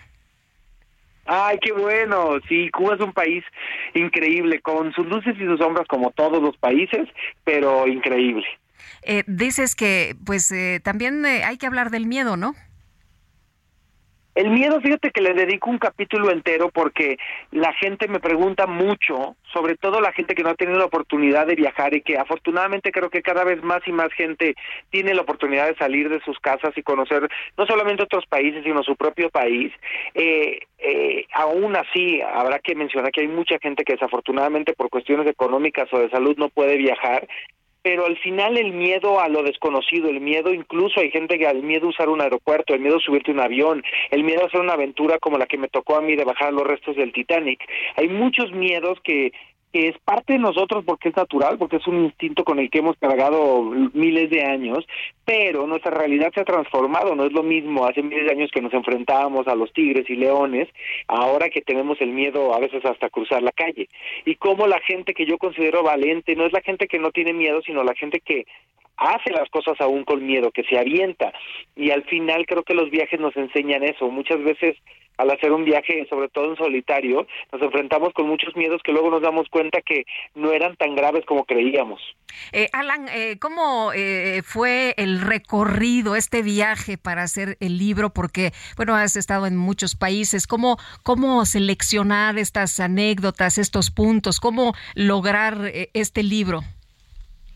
Pues fue muy complejo, Lupita, fue un, un, ahora sí que otro viaje, fue más bien hacer un desglosado de las, de las lecciones de vida que yo quería compartir y qué anécdotas de mis viajes me podían ayudar para ilustrarlas.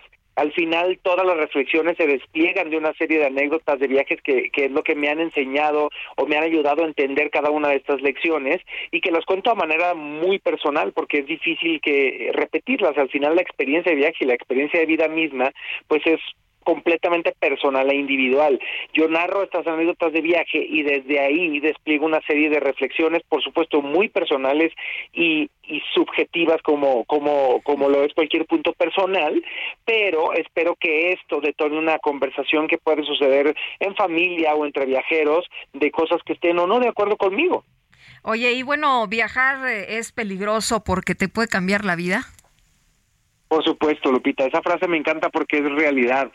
Claro que es peligroso viajar porque te puede transformar, te puede cambiar, te puede eh, sacudir nuestros cimientos, que yo creo que es muy necesario como, como es importante cuestionar nuestras creencias, nuestros, nuestros paradigmas, porque al final ahí está el crecimiento y nadie tiene la verdad absoluta y poder transformarnos, cambiar de opinión, eso me parece muy valioso.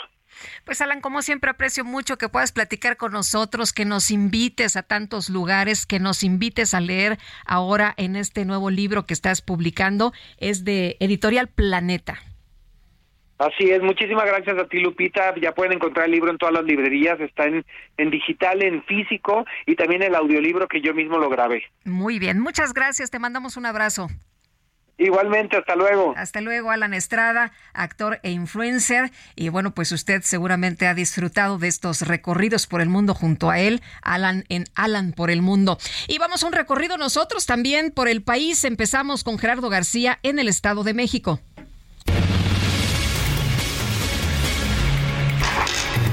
En Naucalpan, Estado de México, la Fiscalía Estatal cumplimentó órdenes de aprehensión en contra de seis empleados del bar Black Royce, entre ellas cuatro mujeres, esto por su probable intervención en la muerte del empresario Iñigo Arenas, ocurrida este domingo al interior del bar. Las detenidas, de acuerdo con las indagatorias, acompañaron a la víctima en ese lugar donde ordenaron diversas bebidas y aparentemente le suministraron sustancias a la víctima, cuya composición fue motivo de peritaje de las autoridades. En el cateo del inmueble se localizaron sobre con presunta cocaína, así como recipientes para aplicación de gostas con contenido que aún se encuentra bajo análisis de la Fiscalía Mexiquense. Pero, ¿qué sucedió con estos detenidos? Mi compañero de Toluca, Gerardo García, tiene más datos al respecto. Hola, ¿qué tal? Muy buenos días, Sergio y Lupita. Tras complementárseles órdenes de aprehensión por el caso de la muerte del empresario Íñigo al interior de Black Royce, esto en Naucalpan, seis personas, cuatro mujeres y dos hombres fueron trasladados de la sede central de la Fiscalía General de Justicia del Estado de México al penal de Barrientos Tlanepantla, en las inmediaciones del Ministerio Público, esto en la capital mexiquense, se montó todo un operativo para llevar a cabo el movimiento a cuatro días de haber ocurrido la muerte. A las 18 con 15 horas del el jueves, los involucrados en el caso salieron de las inmediaciones de la fiscalía bajo la custodia de policías de investigación.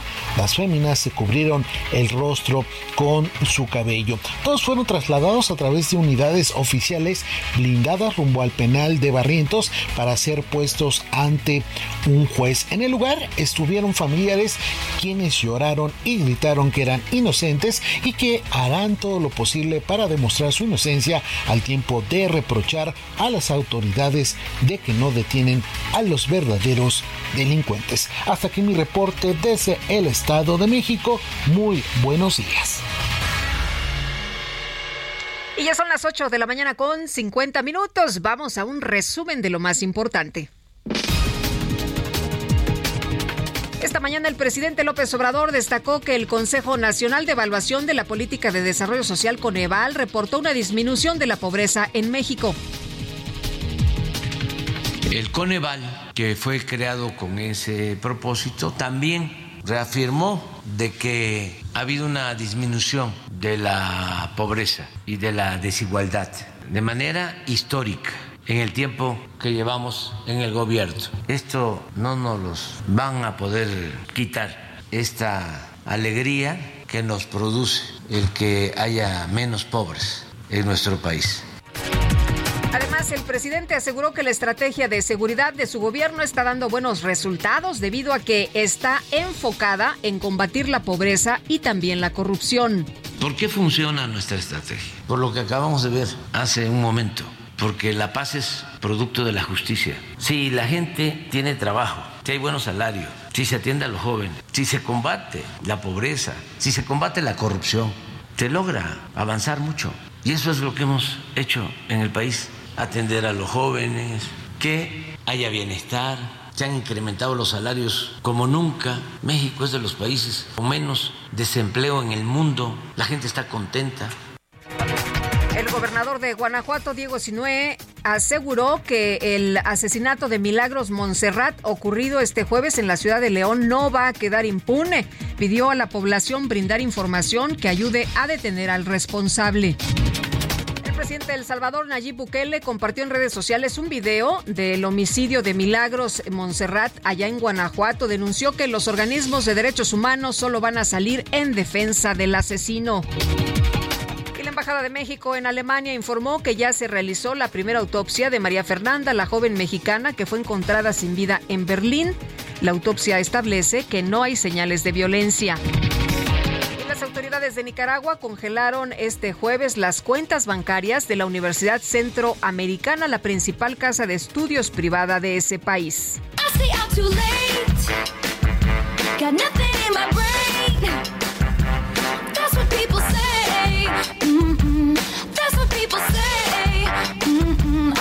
Y la famosa cantante estadounidense Taylor Swift anunció que debido a una disputa de derechos de autor con su antigua firma discográfica, el próximo 27 de octubre va a estrenar la regrabación de su álbum 1989, el cual fue lanzado originalmente en 2014 con éxitos como Blank Space y Shake It Off. Eh, Taylor destacó que la nueva versión del disco va a contar con cinco canciones inéditas.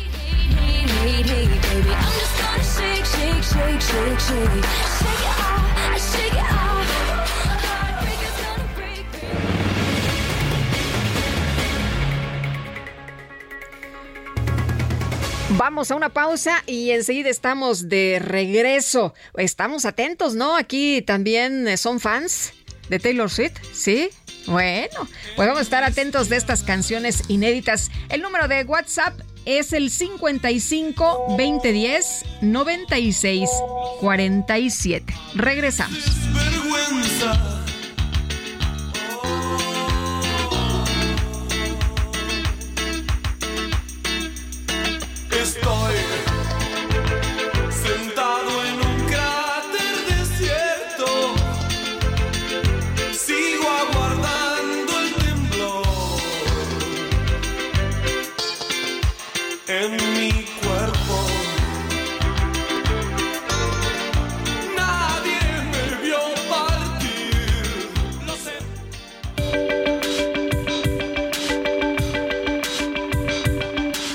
Sergio Sarmiento y Lupita Juárez quieren conocer tu opinión, tus comentarios o simplemente envía un saludo para ser más cálida esta mañana. Envía tus mensajes al WhatsApp 55 20 10 96 47.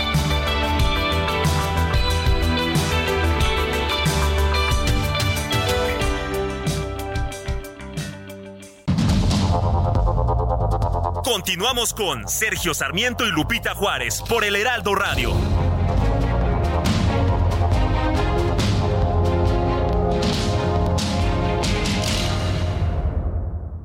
Hola, mi nombre es Paola Flores, soy diseñadora de interiores y te invito a Expo Mueble Internacional, la feria líder de muebles y decoración en América Latina.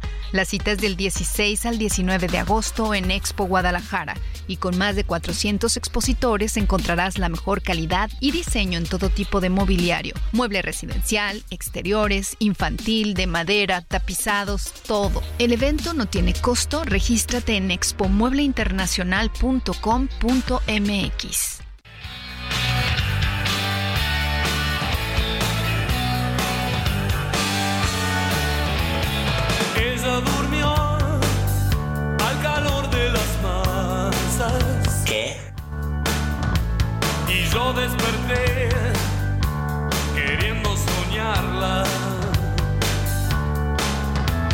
Algún tiempo atrás pensé en escribirle que nunca sorteé.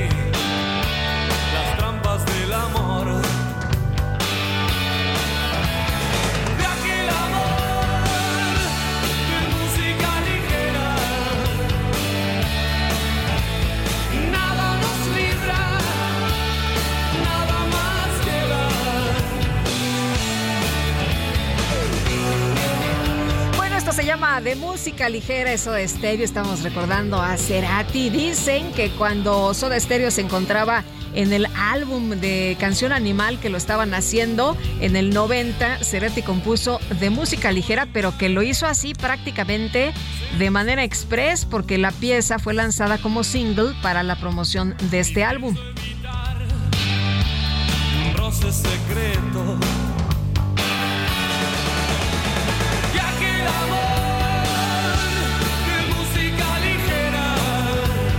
Vámonos a los mensajes. Nos dice una persona de nuestro auditorio, muy buenos días. Siempre escucho sus noticias, los felicito y por favor digan a las personas que señalan que muchos han salido de la pobreza que también cuenten a los que han entrado en la pobreza aún trabajando. Muchas gracias por su atención y tengan un excelente día con todo el equipo. Dice, no pongo mi nombre porque si no me investiga AMLO. Bueno, y saludos, Lupita, en este fin de semana. Extra, se extraña al gran Sergio. Los pobres dan un suspiro con las remesas de otros pobres que se fueron en busca del sueño americano. López ahora resulta que sí avala al Coneval, es lo que nos dice Trevor. Bueno, pues ahí están sus opiniones. Muchas gracias por compartir sus eh, puntos de vista con nosotros esta mañana. A nuestro número de WhatsApp también lo pueden hacer en nuestras cuentas de Twitter. Y fíjese usted, le voy a platicar de este combate del que mucho se ha hablado. Elon Musk, el propietario de la plataforma X, dio detalles sobre la ubicación épica, así dice, ubicación épica en donde podría disputarse la esperada pelea en jaula en la que se enfrentará a Mark Zuckerberg, el director ejecutivo de Meta. La pelea será administrada por mi fundación y la de SOC. Eh, dice, la, la transmisión en vivo será en esta plataforma y en Meta. Todo en el marco de la Cámara será la antigua Roma, así que nada moderno, escribió el dueño de SpaceX y Tesla en sus redes sociales. Hablé con la primera ministra de Italia y el ministro de Cultura. Han acordado una ubicación épica. Esto es lo que ha comentado, lo que ha revelado. Pero bueno, pues hay que esperar, ¿no? Porque el, eh, apenas hace unos días Elon Musk había advertido que el combate podría aplazarse debido a un problema de salud que presenta, el cual podría requerir de una cirugía antes de que el evento pueda llevarse a cabo. Y el presidente municipal de Tangancícuaro, David Melgoza Montañez, reconoció que asesinó a tiros a dos perros porque se metieron de forma violenta a su vivienda. Y Charbel Lucio, cuéntanos, muy buenos días. ¿Qué tal, Lupita? Muy buenos días. Así es, muy lamentable esta noticia. El día de ayer, Roberto Armando, quien es dueño de los eh, perritos Buba y Canela, eh, pues narró cómo ocurrió este hecho. Él contó que el alcalde emanado de Movimiento de Regeneración Nacional eh, se encontraba acompañado por su secretario particular y una escolta cuando dio muerte a estos lomitos en una calle de la colonia Santanita en la cabecera municipal de Tangancícuaro. Luego de esta acusación, a la que también se sumaron vecinos y testigos que también presenciaron la muerte de los dos perros a manos del alcalde, eh, David Melgoza salió a dar su versión de lo ocurrido y justificó su actuar al asegurar que previamente los dos perros se habían introducido en su vivienda de manera agresiva para atacar a una eh, de su propiedad. Luego de que los peludos eh, Buba y Canela entraran a su hogar, estos eh, fueron sacados por el alcalde y sus acompañantes, quienes además los persiguieron para finalmente darle muerte en la calle contigua. Estos hechos eh, pues quedaron registrados en un video de seguridad. Eh, David Melgoza reconoció que lanzó dos disparos contra los perros porque consideró que tenían un comportamiento agresivo y riesgoso para la población. Pero además de asesinar a los dos perros, el presidente de Tangancícuaro presentó una denuncia contra los dueños de Buba y Canela por los daños eh, que dice ocasionaron en su vivienda y por haberse introducido eh, de manera de manera deliberada. Sobre este asunto que ha generado molestia entre los michoacanos y que eh, también ha despertado algunas manifestaciones en aquel municipio, la Fiscalía General del Estado dijo que abrió carpeta de investigación por el delito de maltrato animal y eh, también la Comisión Estatal de los Derechos Humanos emitió una queja contra el presidente municipal David Melgoza. Así las cosas en Michoacán. Híjole, qué bárbaro, pues una reacción muy violenta, ¿no? De este señor presidente municipal. Digo, él es, el, él es el presidente municipal, tenía eh, la posibilidad de haber hablado a, pues a control canino o de pedir la intervención de alguna autoridad, sin embargo, pues optó por eh, pues actuar de manera violenta. Pues sí sacó la pistola y mató a los perros, ¿no? Así es, y él mismo lo reconoce, él le ofreció una eh, conferencia para narrar lo ocurrido y él mismo reconoce que le pidió la pistola a su jefe de seguridad para después lanzar los dos disparos contra estos perritos. Charbel, muchas gracias, muy buenos días. Seguimos pendientes. Seguimos muy atentos. Bueno, y la Secretaría de Seguridad de Guanajuato abrió una investigación por el homicidio de una mujer identificada como Milagros Montserrat, quien fue apuñalada al salir de su casa en la ciudad de León. Y Gabriela Montejano, nos tienes toda la información. Qué frialdad de este sujeto que atacó a la joven. Qué crueldad, porque ve que está herida y que se duele muchísimo de, las heridas que le causó y se va ¿no? La deja ahí sola. Gabriela Montejano, cuéntanos. Hola, ¿qué tal? Muy buenos días. Así es, una mujer de 40 años de edad, identificada como Milagros Montserrat, murió esta la mañana de jueves víctima de una agresión a puñaladas. Aunque en el video de la agresión se escucha que ella dice no tengo nada, te juro que no tengo nada, la Secretaría de Seguridad de León informó en un principio que se trataba de un crimen personal y no de un asalto. Eh, Los hechos se registraron en la calle Lago de Zumpango, casi esquina con Lago Alberto, en la colonia Granada, a las 6.33 de la mañana de ayer. Se supo que en e- en el lugar de los hechos que Milagro salió de su vivienda y caminó en dirección a la tienda de autoservicio donde laboraba en el Boulevard Paseo de los Insurgentes. Apenas había caminado media cuadra cuando el agresor comenzó a perseguirla. Ella se dio cuenta y apretó el paso, pero el agresor con cuchillo en mano le dio alcance y comenzó a agredirla en un video que fue registrado por las cámaras de una casa, en lo cual pues ya ha sido viralizado. Acto seguido, el sujeto que traía una playera de color fosforescente le asestó al menos cinco puñaladas en el pecho y en el corazón, huyendo enseguida y dejando a la joven desangrándose, quien perdió la vida instantes después. Ante los gritos desesperados de Milagros, los vecinos salieron y solicitaron ayuda a las autoridades, pero a la llegada de los cuerpos de emergencia, ella ya había fallecido. En el lugar quedaron las manchas de sangre que posteriormente fueron lavadas con agua. Familiares de Mili, como la llamaban con cariño, eh, en un inicio descartaron que fuera asalto porque ella tenía todas sus pertenencias. Sin embargo, hasta ahora no se ha confirmado el móvil del crimen. Algunos de los vecinos dijeron que escucharon una discusión previa al ataque. Sin embargo, esto no ha sido todavía confirmado. El día de ayer por la noche se registró una movilización fuerte en lo que al parecer es el domicilio de este sujeto que ya está plenamente identificado. Sin embargo, por falta de una orden de cateo, las autoridades no pudieron ingresar al domicilio. Así las cosas en Guanajuato hasta este momento, Lupita. Oye, Gabriela, vi que algunas personas desde el día de ayer estaban eh, dando información, estaban compartiendo ubicación de domicilio, al parecer, de este sujeto, sus fotografías, en fin, eh, su- hasta su teléfono, ¿no? Que la gente está muy indignada precisamente por este caso. Así es, como te comentaba, eh, derivado de la difusión de los datos personales de este individuo, se realizó este cateo ahí en, en el domicilio de él. Sin embargo, eh, pues no pudieron ingresar. Hasta ahorita, en las primeras horas de este día, no se ha dado mayor información al respecto. Sin embargo, ayer el propio gobernador Diego Sinué Rodríguez lanzó un Twitter en el que pues ah, se comprometió a, a que no quedará impune el crimen de Milagros. Muy bien. Pues Gaby, estaremos muy atentos y cualquier cosa regresamos contigo. Muchísimas gracias. Buen día. Buenos días. No, pues no, no, puede quedar impune, ¿no? Se tiene que agarrar ya, se tiene la descripción, se tiene el video de las cámaras de seguridad que estaban ahí de este sujeto, se sabe que él es el responsable de este asesinato y efectivamente no, no puede quedar impune. Y vámonos a la micro deportiva, ya son las 9 de la mañana con 10 minutos.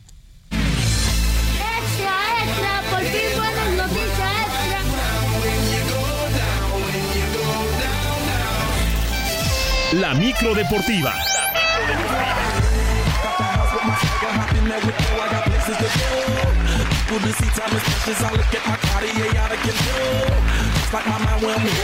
Ay, te está muriendo desde temprano. Mi querido Julio Romero, ¿cómo estás? Muy buenos días. Muy bien, muy bien, mi querida Lupita. Qué placer saludarles, amigos del Heraldo Radio. Qué, qué viernes. Eh, vamos a tratar de aliviar el asunto, ¿no? Sí, Porque este sí está, sí está, sí está complicado esto. Eh, pues ahí está el llamado, ¿no? Para las autoridades a veces resulta increíble. Eh, recordaba al, al agresor este de San Luis Potosí. Sí. Lo ubicó la gente en dos segundos y las autoridades se tardaron años. Ayer no puedes entrar por una orden de falta de cosa. Sí. hay que actuar de repente, ¿no? Oye, este también desgraciado que, que ataca a las mujeres que con un picahielos, este, También. también. Bueno, este O sea, presidente municipal no, No, tiene... este señor presidente municipal no allá tiene. en Michoacán, no qué tiene, barbaridad. seguramente se los cortó su jefe de no, seguridad. no, no, muy mal, muy bueno, mal. en fin, pero vámonos, eh, vámonos, vámonos a cosas más agradables. Por supuesto, más agradables. Esta sí es, me parece que una buena noticia. Me parece que es una buena noticia. Llegó como interino para disputar y ganar la Copa Oro y ahora será el técnico definitivo de la selección mexicana de fútbol rumbo a la Copa del Mundo del 2026. En redes sociales de la Femex Food, Iván Cisniega, presidente del organismo, dio a conocer que Jaime Lozano es el entrenador luego de varios días de análisis y se tomó la decisión ayudados también por un consejo de expertos como Javier Aguirre, Ricardo Antonio Lavolpe y Fernando Hierro entre muchos otros. Según el propio Ibar Cisniega, el Jimmy Lozano cumplió con varios puntos. Buscamos también un técnico que sepa comunicar e implementar su filosofía de juego en pocas sesiones de trabajo y que su estilo de juego sea congruente con las características de los jugadores que tenemos. Un entrenador cuyos equipos salgan a proponer los partidos y a buscar que nuestra selección asuma un rol protagónico. Bueno, se tardaron más de tres semanas, pero Jaime Lozano ha sido ratificado como técnico. Había, se supone que pues estaban estudiando a varios candidatos. De repente uno se pregunta que le dan vueltas al asunto. Qué bueno, qué bueno que sea un técnico mexicano, porque la verdad es que los últimos extranjeros pues habían dado la nota con la selección. Bueno, también este viernes, este viernes se juegan los cuartos de final de la League's Cup allá en los Estados Unidos a las 6 de la tarde. El equipo de Filadelfia estará enfrentando a la Cenicienta, los Gallos Blancos del Querétaro. Gracias a sus actuaciones, el equipo emplumado se ha ido ganando el apoyo de la afición mexicana en este certamen y su mediocampista Kevin Escamilla quiere agradecer el cariño con un buen resultado y el pase a las semifinales. sentimos y sabemos del apoyo en redes sociales, en, mismas llamadas.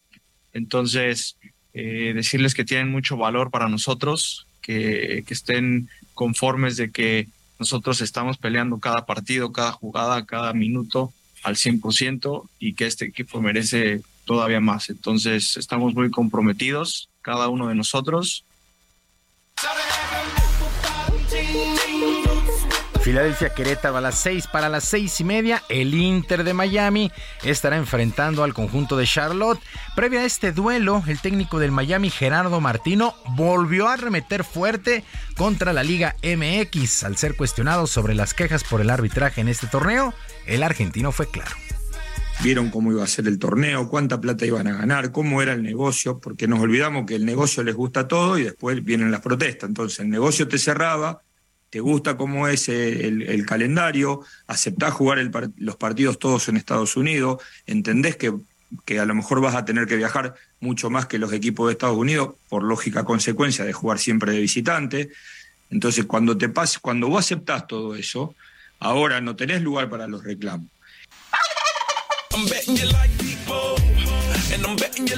El Inter de Miami, señor Gerardo Martino, usted no ha viajado 10 mil kilómetros como lo hizo el Monterrey. Su equipo ha sido beneficiado con el arbitraje y el tema de Lionel Messi. En fin, y pues dejó, le quedó muy grande el puesto de la selección nacional. No ganó nada con Argentina, no ganó nada con el Barcelona.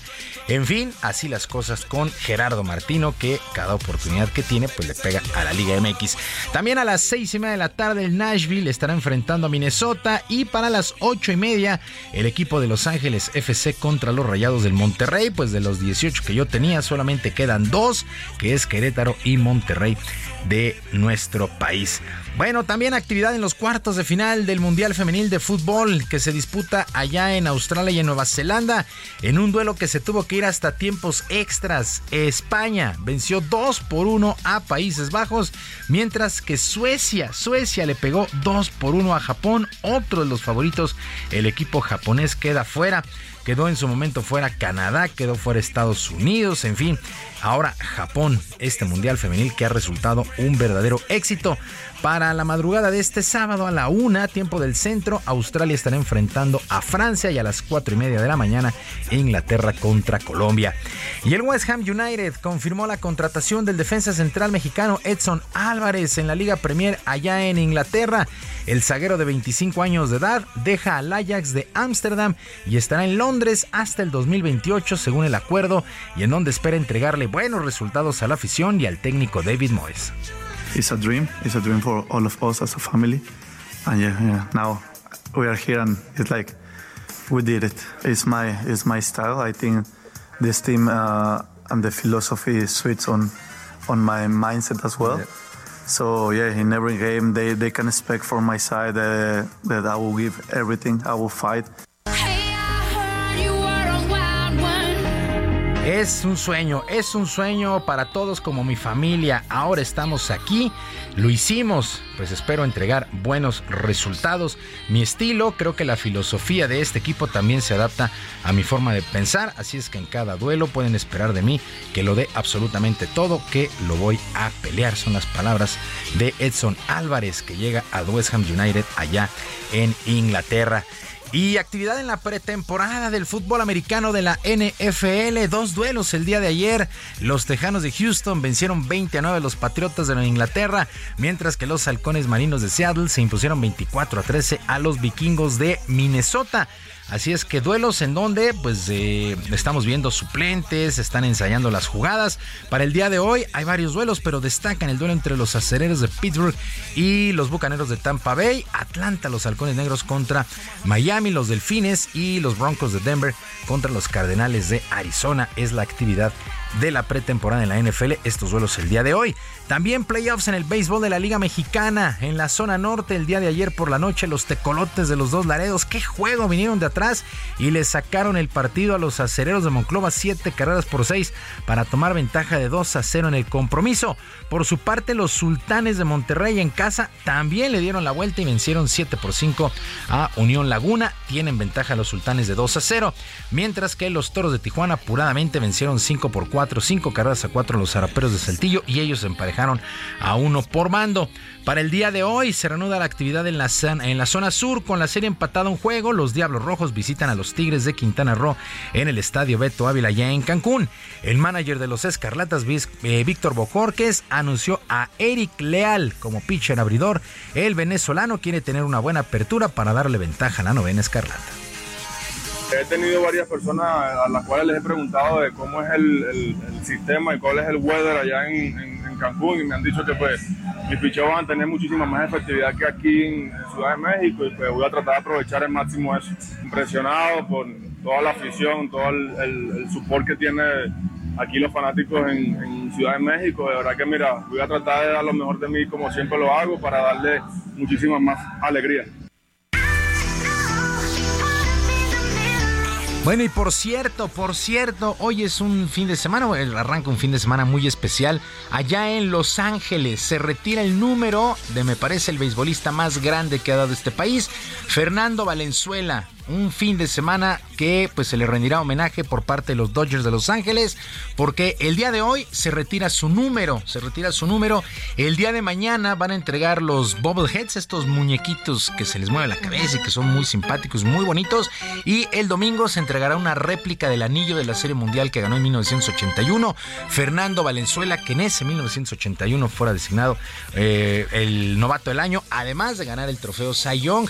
El más grande, me parece, beisbolista que ha dado este país, Fernando Valenzuela, está de, De las glorias, largos. ¿no? Es, impresionante, vaya, los que tuvimos la fortuna de verlo jugar, de veras que, que sí, tuvimos mucha, mucha suerte porque pues fue la Fernandomanía en aquel Sin 1981, esa serie mundial donde gana el juego 3 contra los Yankees, eh, en fin, la verdad es que... eh, bah, Es, es punto y aparte lo que hizo Fernando Valenzuela. Rescató al béisbol de las grandes ligas después de que venía de una huelga ahí en el 80. En fin, la verdad es que muy merecido, muy merecido el toro de Choaquila, Sonora. El día de hoy retiran el 34. Nadie más va a poder utilizar este número con los Dodgers de Los Ángeles. Mañana, repito, entregan el muñequito este que es muy famoso en el béisbol. Y el domingo entregarán la réplica del anillo que ganó en esa serie mundial del 80. Oye, me acuerdo que una vez hasta participó en un desfile, ¿no? Y que todo mundo, bueno, era la No, no, sensación, no, era la locura, qué barbaridad. Sí, la locura. Algún día llegó a venir al Parque Deportivo del Seguro Social, al desaparecido Parque del Seguro Social. Bueno, había gente hasta en las lámparas, eh, nada más solamente para venir. En Liga Mexicana lanzó con los, eh, con los Charros de Jalisco y también un día llenó el estadio. En fin, no, no, es un fenómeno Fernando Valenzuela. Ahora comentarista, comentarista para, eh, en español para los Dodgers, pero bien merecido. Lanzó la primera bola en un juego de estrellas. En fin, la verdad es que es punto y aparte. Muy merecido reconocimiento por parte de los Dodgers. En verdad hay que agradecerles a los Dodgers que se acuerden de Fernando Valenzuela y todo lo que les dio. Pero bueno, en fin, vámonos mi querida Lupita. Les recuerdo nuestras vías de comunicación en Twitter o ex Twitter. Ex Twitter estoy en arroba jromerohb, en arroba jromerohb. Además de nuestro canal de YouTube, El Barrio Deportivo, El Barrio Deportivo Plus Más de lunes a viernes a las 7 de la noche con mucha diversión y por ahí de vez en cuando algo de información. Decirle a la producción, no, no me gusta Enrique Bumburi. Ah, ¿no ni te me gusta? Ni me gustará tampoco. Pero bueno, en fin, Falso. Me querían meter el pie, pero bueno. Oye, pero, En fin. pero me decías que Cerati sí te gusta. Sí, sí, Soda Stereo me gusta. Sí. ¿A sí, quién no le Cerati. gusta de nuestra generación, mi Hay querido muchos, Julio? muy- hay muchos ¿Sí? que no, porque pues es una banda que ha sido muy quemada. La verdad es que los temas los repiten y los repiten. Pero en su momento Bueno, es que los hemos como- escuchado desde los 80, ¿no? Entonces como- ya bueno. están medio escuchados. Pero bueno. Sí, ya más repasados que la tabla del sí. 2. Pero cuando los escuchas te vuelves a emocionar, que eso es lo, lo padre de todo esto. pues te sabes las canciones, que a lo mejor ese es el coraje que les da a muchos. ¿no? Muy bien, buen fin de semana. Bonito fin de semana para Gracias. todos y que sus equipos ganen. Gracias, mi querido Julio Romero.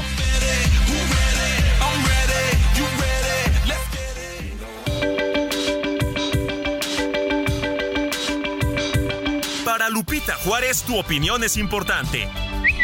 Síguela en arroba Lupita Juárez H.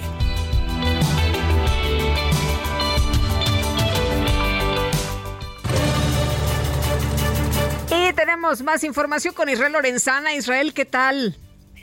Lupita, muchísimas gracias. Pues fíjate que hay muchos contratiempos en materia vehicular a través del eje 5 norte en su tramo Montevideo, desde la zona de la Basílica de Guadalupe con direcciones insurgentes a vuelta de rueda. Hay pocas alternativas, hay que pedirle a nuestros amigos automovilistas que anticipen su paso por varios minutos, prácticamente desde la zona de la Basílica, te reitero, y con direcciones insurgentes.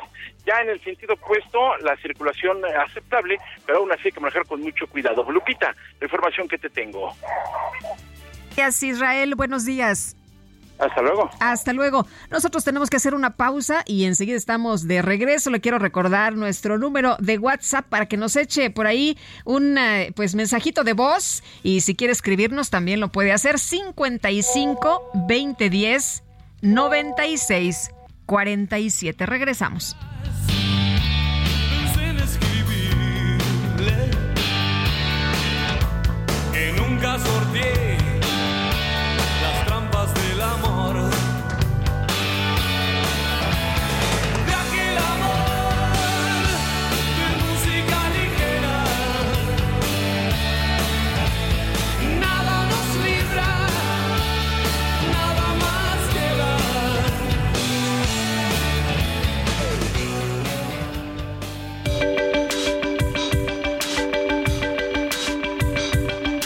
Sergio Sarmiento y Lupita Juárez quieren conocer tu opinión, tus comentarios o simplemente envía un saludo para hacer más cálida esta mañana.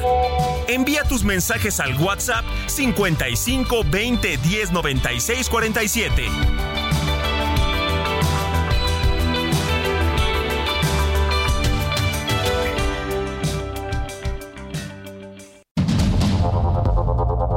Continuamos con Sergio Sarmiento y Lupita Juárez por el Heraldo Radio.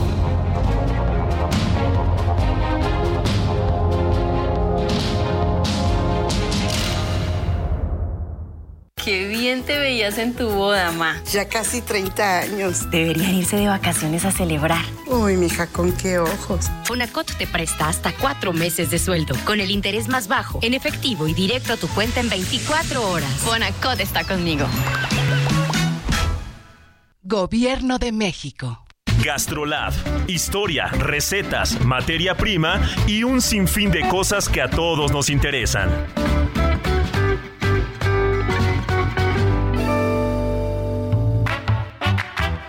Hola amigos del Heraldo Radio, soy el Chef Israel Arechiga de Gastrolab y ya saben que todos los viernes en la edición impresa del Heraldo de México nuestras páginas se llenan con Gastrolab, con buenos tips, recetas, comida y mucho más. Y este fin de semana estaremos en Gastrolab Radio en punto de la una de la tarde, sábados y domingos, ya lo saben, hablando de un tema bastante particular, las dietas, régimen alimenticio, que sí, que no, sobre todo asesorarse de un experto, pero gastronómicamente hablando también se puede hacer mucho. Y también no se pueden perder una entrevista buenísima con un maestro quesero del norte del país, queso Ramonetti desde Ensenada. Así que ya saben, Gastrolab Radio se pone buenísimo y si no, gastrolabweb.com, la edición impresa todos los viernes en digital, Gastrolab está en todos lados, que tengan un buen fin de semana.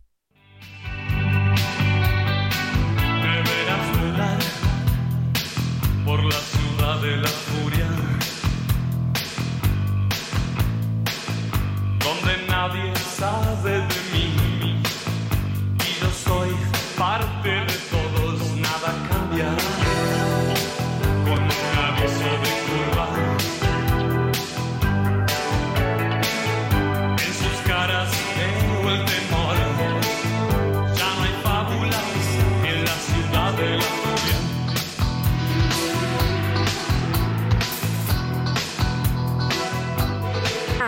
de las favoritas, sin duda, ¿no? En la ciudad de la furia estamos recordando a Cerati, este gran compositor, productor, músico argentino, ochentero. Totalmente.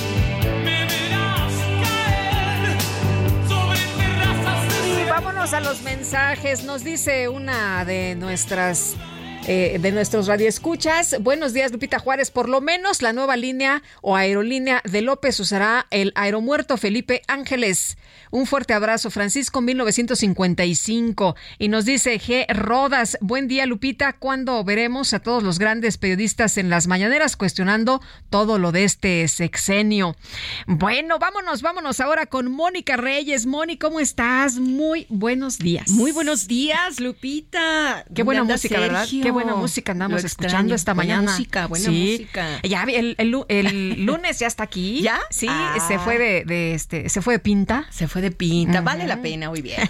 Vale la pena, ¿no? Sí, ya sí, estamos en fin de semana y muy agradecidos también de Anda llegar. calentando motores porque este ya la semana pasada ya se fue, eh, esta también ya se fue, pero se va a ir más, ¿eh? Ay, ay, ay, bueno, muy merecido. Mi querida Lupita, amigos del Heraldo Radio, pues les vengo a platicar, si ustedes ya conocen, el 123 del fraude en banca electrónica, porque en Citibanamex te ayudamos a no ser víctima de un fraude. Fíjate, es muy importante recordar que nosotros nunca te vamos a pedir que uno, desde alta cuentas para realizar transferencias, para blindar o proteger tu dinero. Dos, compartir claves de tu NetKey, códigos que recibas en tu celular o escanear códigos QR. Tres, claves o contraseñas para actualizaciones de software ni tampoco sincronizar dispositivos. Si te piden ese tipo de información que es confidencial, aguas porque es fraude. Repórtalo inmediatamente a Citibanamex Resuelve o a City Service. Así es que amigos, recuerden el 123 juntos contra el fraude. Gracias Lupita, buen fin de semana. Te veo Muchas el lunes. gracias, gracias Moni, muy buenos días. Bueno, y hemos escuchado en las últimas semanas sobre el tema de violencia política en razón de género. ¿Qué es la violencia política en razón de género? ¿De qué manera eh, se afecta a, a las mujeres cuando ésta se ejerce?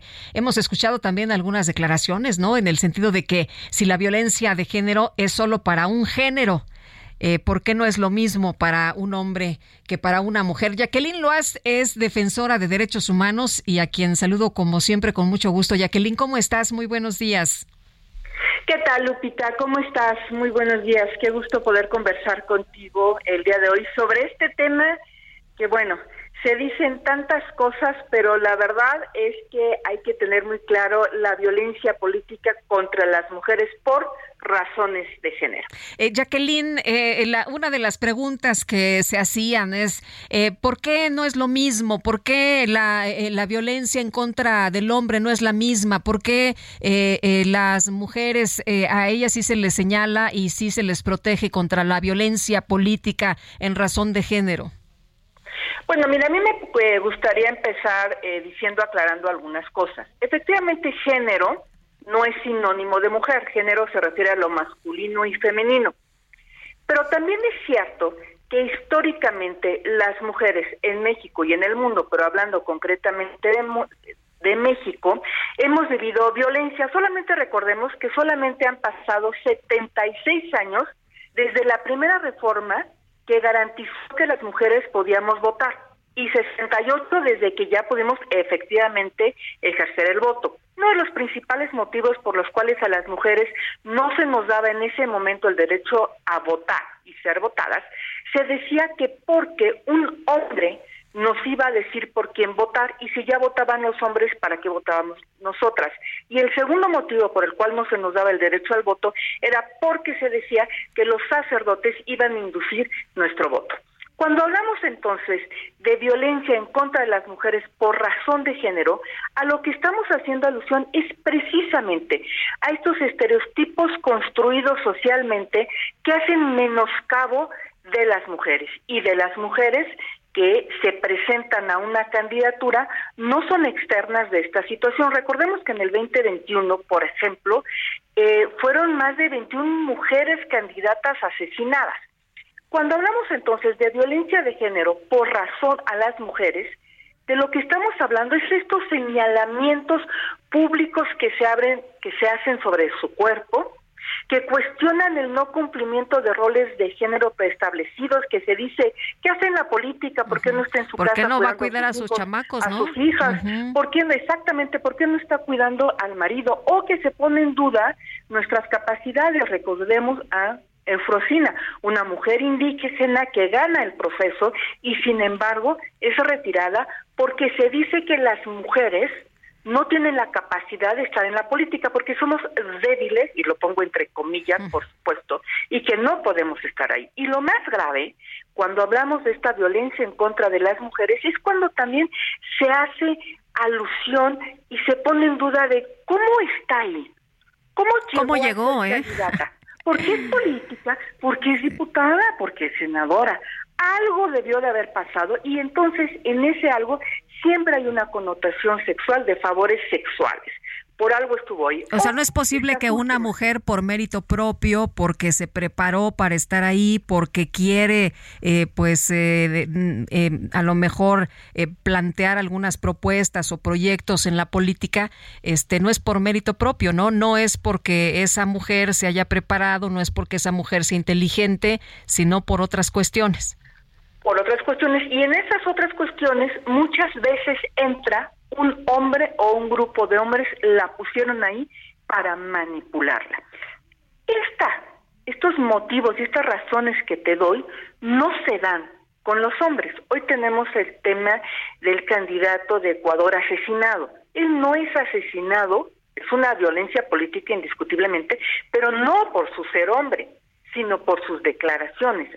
Cuando hablamos de la política en contra de las mujeres por razones de género, hablo de estos motivos que te he dicho y que una y otra vez se ponen en la mesa para hacer menoscabo de nuestra capacidad y decir, alguien nos puso, no podemos, no sabemos, nos manipulan, algo le di, algo, algo dio a cambio para estar ahí o nos mandan a nuestras casas porque la política es para hombres. Así Jacqueline, es como se crea el concepto. En, en la política todo se vale, las mujeres deben eh, de manera callada admitir todo lo que ocurra dentro de la política. Por supuesto que no. Ni en la guerra ni en el amor todo se vale. A mí me parece que tenemos que terminar con que eh, alcanzar una situación de privilegio para muchos o para algunos, o incluso hablando de bienestar, se puede hacer a través de la violencia. Lo que se gana a través de la violencia no puede ser bueno. Las mujeres no nos tenemos que quedar calladas cuando nos violentan.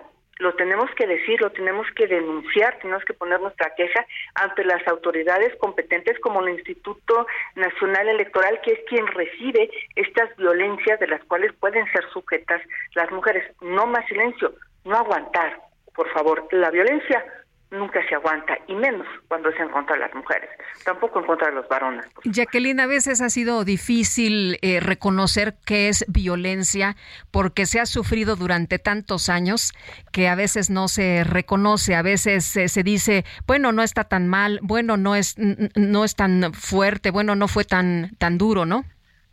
Claro, efectivamente, la, la violencia se ha naturalizado la violencia en todos sentidos, no solamente la violencia política. Hace un momento tú dabas esta nota de esta mujer asesinada en Guanajuato y cómo nos acostumbramos ya a ver estos videos. Yo la verdad es que yo decía, bueno, no hay que pasar ese video en redes, es fuertísimo, no tenemos por qué ver una mujer así asesinada. Nos acostumbramos, se naturaliza pero no porque esté naturalizada y no nos demos cuenta del daño que hace a la integridad de las personas, significa que está bien y que la debemos de seguir manteniendo.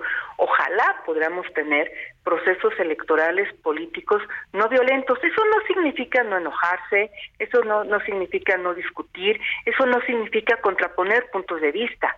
Claro que eso es válido, pero no hacerlo a través del menoscabo de la dignidad de las personas e incluso de la vida de las personas. Eh, Jacqueline, ¿se debe sancionar la violencia cuando ésta se detecta?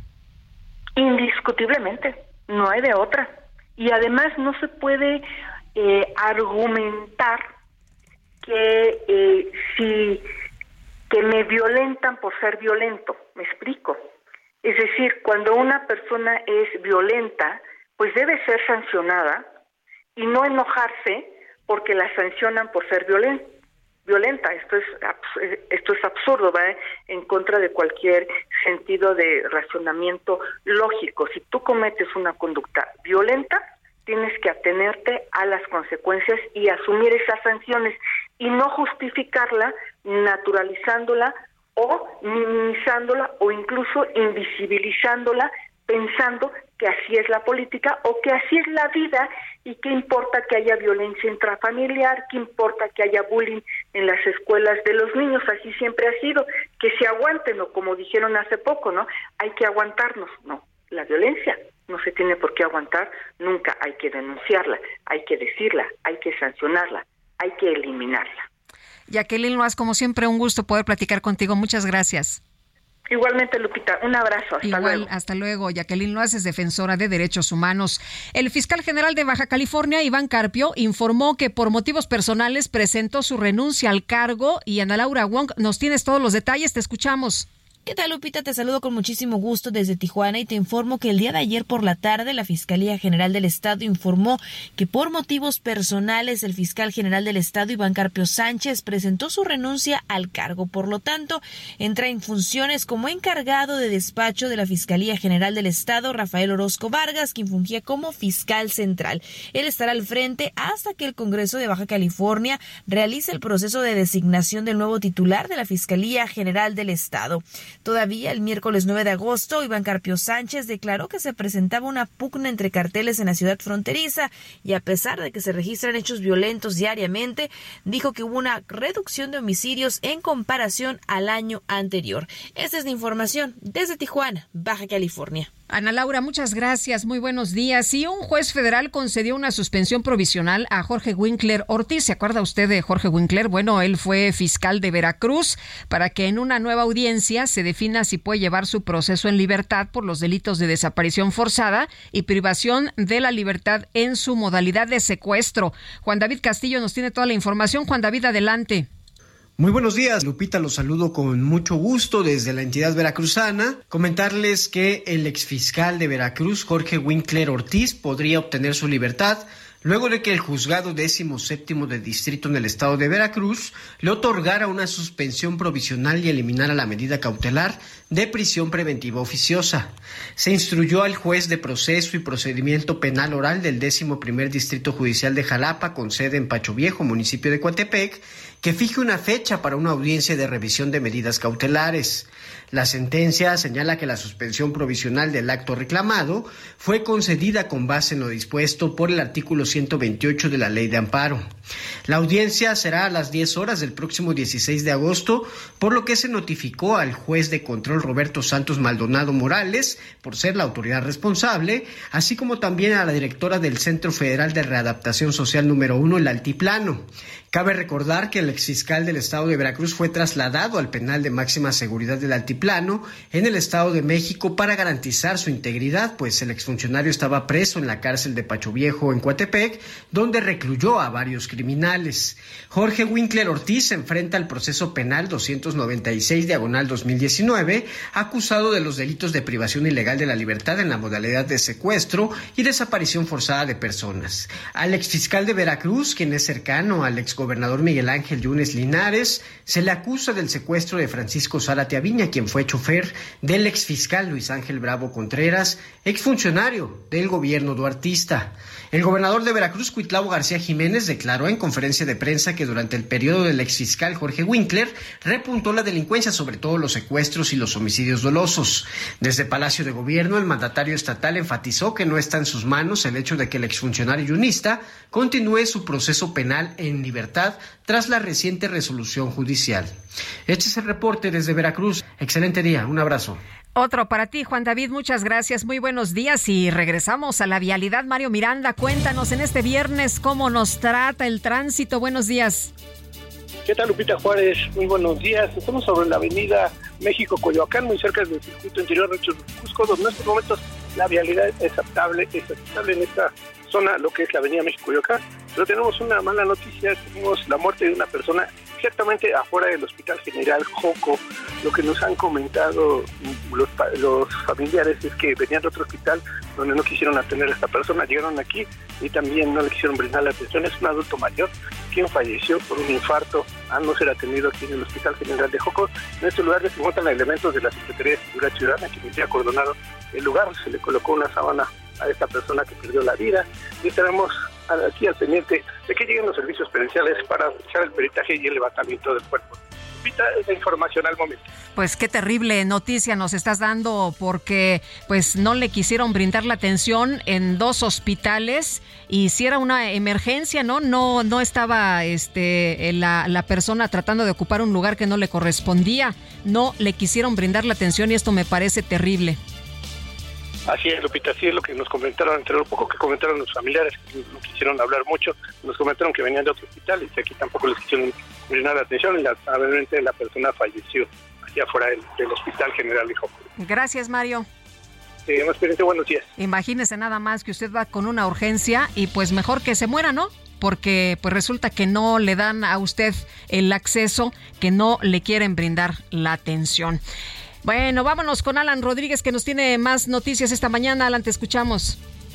Lupita, amigos, muy buenos días. Tenemos reporte de vialidad desde el cruce de Bucareli y Avenida Chapultepec. La Avenida Bucareli ya presenta bastante carga, asentamientos por el cambio de luces del semáforo a partir del cruce de Avenida Paseo de la Reforma. Sin embargo, la circulación mejora para quienes dejan atrás el cruce de Chapultepec y se dirigen con rumbo hacia el perímetro de viaducto. Y es que Avenida Cuauhtémoc, su continuación, presenta mucho mejor avance. En el sentido contrario de Cuauhtémoc, a partir de la zona de viaducto y hasta el cruce de Chapultepec, la circulación es constante. Por otra parte, Avenida Chapultepec desde la zona de Avenida de los Insurgentes y también para todas las personas que proceden del cruce de Avenida Lieja estarán encontrando algo de carga, sin embargo, esta también mejora al cruce con Avenida Cuauhtémoc. Tómelo en consideración, es el reporte que tenemos.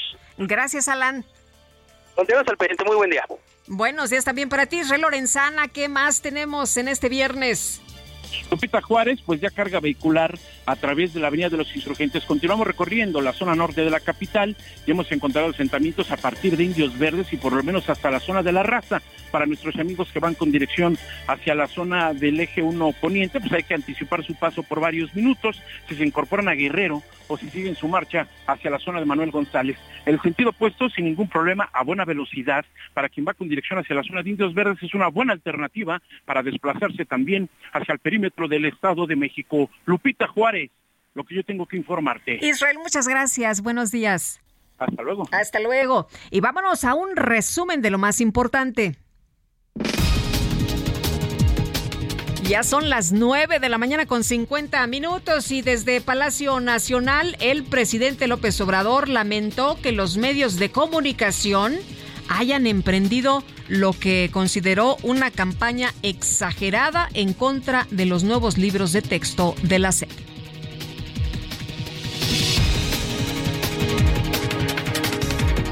Tengo en muy buen concepto a eh, Javier Alatorre. Tengo en muy buen concepto. Y lamento por eso, ¿no? Que ahora con lo los libros de texto eh, se haya emprendido una campaña muy exagerada. Yo he estado revisando los libros, bueno, desde el principio prácticamente no aparece la palabra comunismo, aparece en un libro creo que de cuarto, de quinto, pero lo que aparece es un poema de Bertolt Brecht que yo he puesto aquí. Pon el poema, que tiene que ver con la manera en que debemos de unirnos en contra del fascismo. En este espacio, el dirigente nacional del PRD, Jesús Zambrano, explicó que la pausa de su partido en los trabajos del comité organizador del Frente Amplio por México podría durar varios días pues en cuanto haya las aclaraciones suficientes, a ver cuánto tiempo se, en cuánto tiempo se da todo esto. Puede ser horas, pueden ser días, no lo sé. Pero por lo pronto sigue avanzando el proceso, ¿no? Ya entran en, el tema de la encuesta con los cuatro que estuvieron participando ayer. Si se reconociera que hubo alguna falla, pues habrá que, tendrían que tomar una decisión adicional. O sea, tomar en cuenta a, a Silvano. Por lo menos, los que estuvieron ahí. Entonces vamos a ver, por eso es tan importante que se den las aclaraciones correspondientes. Lupita. El secretario de Estado de la Unión Americana, Anthony Blinken, informó que el próximo mes de octubre va a viajar a México para participar en una reunión binacional sobre seguridad y tráfico de drogas. Un juez ecuatoriano ordenó el ingreso en prisión preventiva de los seis hombres originarios de Colombia que fueron detenidos por el homicidio del candidato presidencial Fernando Villavicencio. Y las autoridades de Hawái informaron que los incendios forestales que afectan su territorio ya han dejado por lo menos 53 personas muertas. Impresionantes las imágenes de estos incendios. Y la Organización Mundial de la Salud informó que en las últimas cuatro semanas los casos globales de COVID-19 presentaron un aumento del 80% debido principalmente a la nueva ola de contagios en Corea del Sur.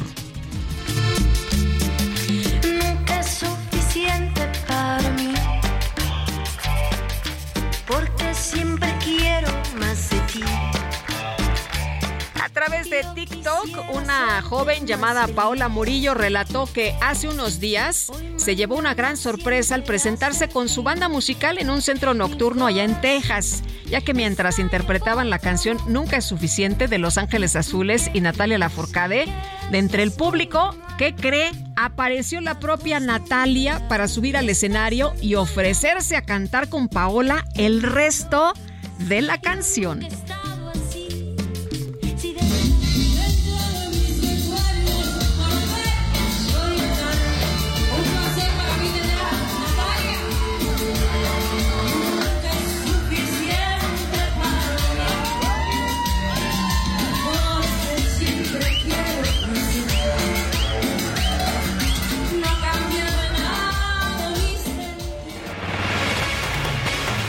Pues, ¿qué le parece que la propia Natalia se unió ahí a la fiesta? ¡Qué emoción! Bueno, y nosotros, nosotros ya nos vamos. En nombre de todo el equipo agradezco el favor de su atención. Le deseo que tenga un extraordinario viernes. Disfrute mucho su fin de semana y nosotros el próximo lunes aquí los esperamos en punto de las 7. Que la pasen todos muy bien.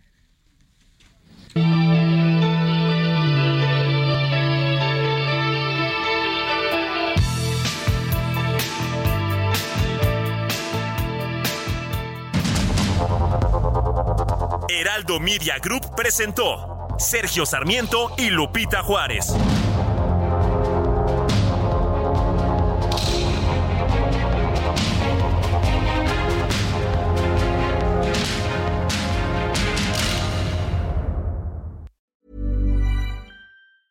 Planning for your next trip?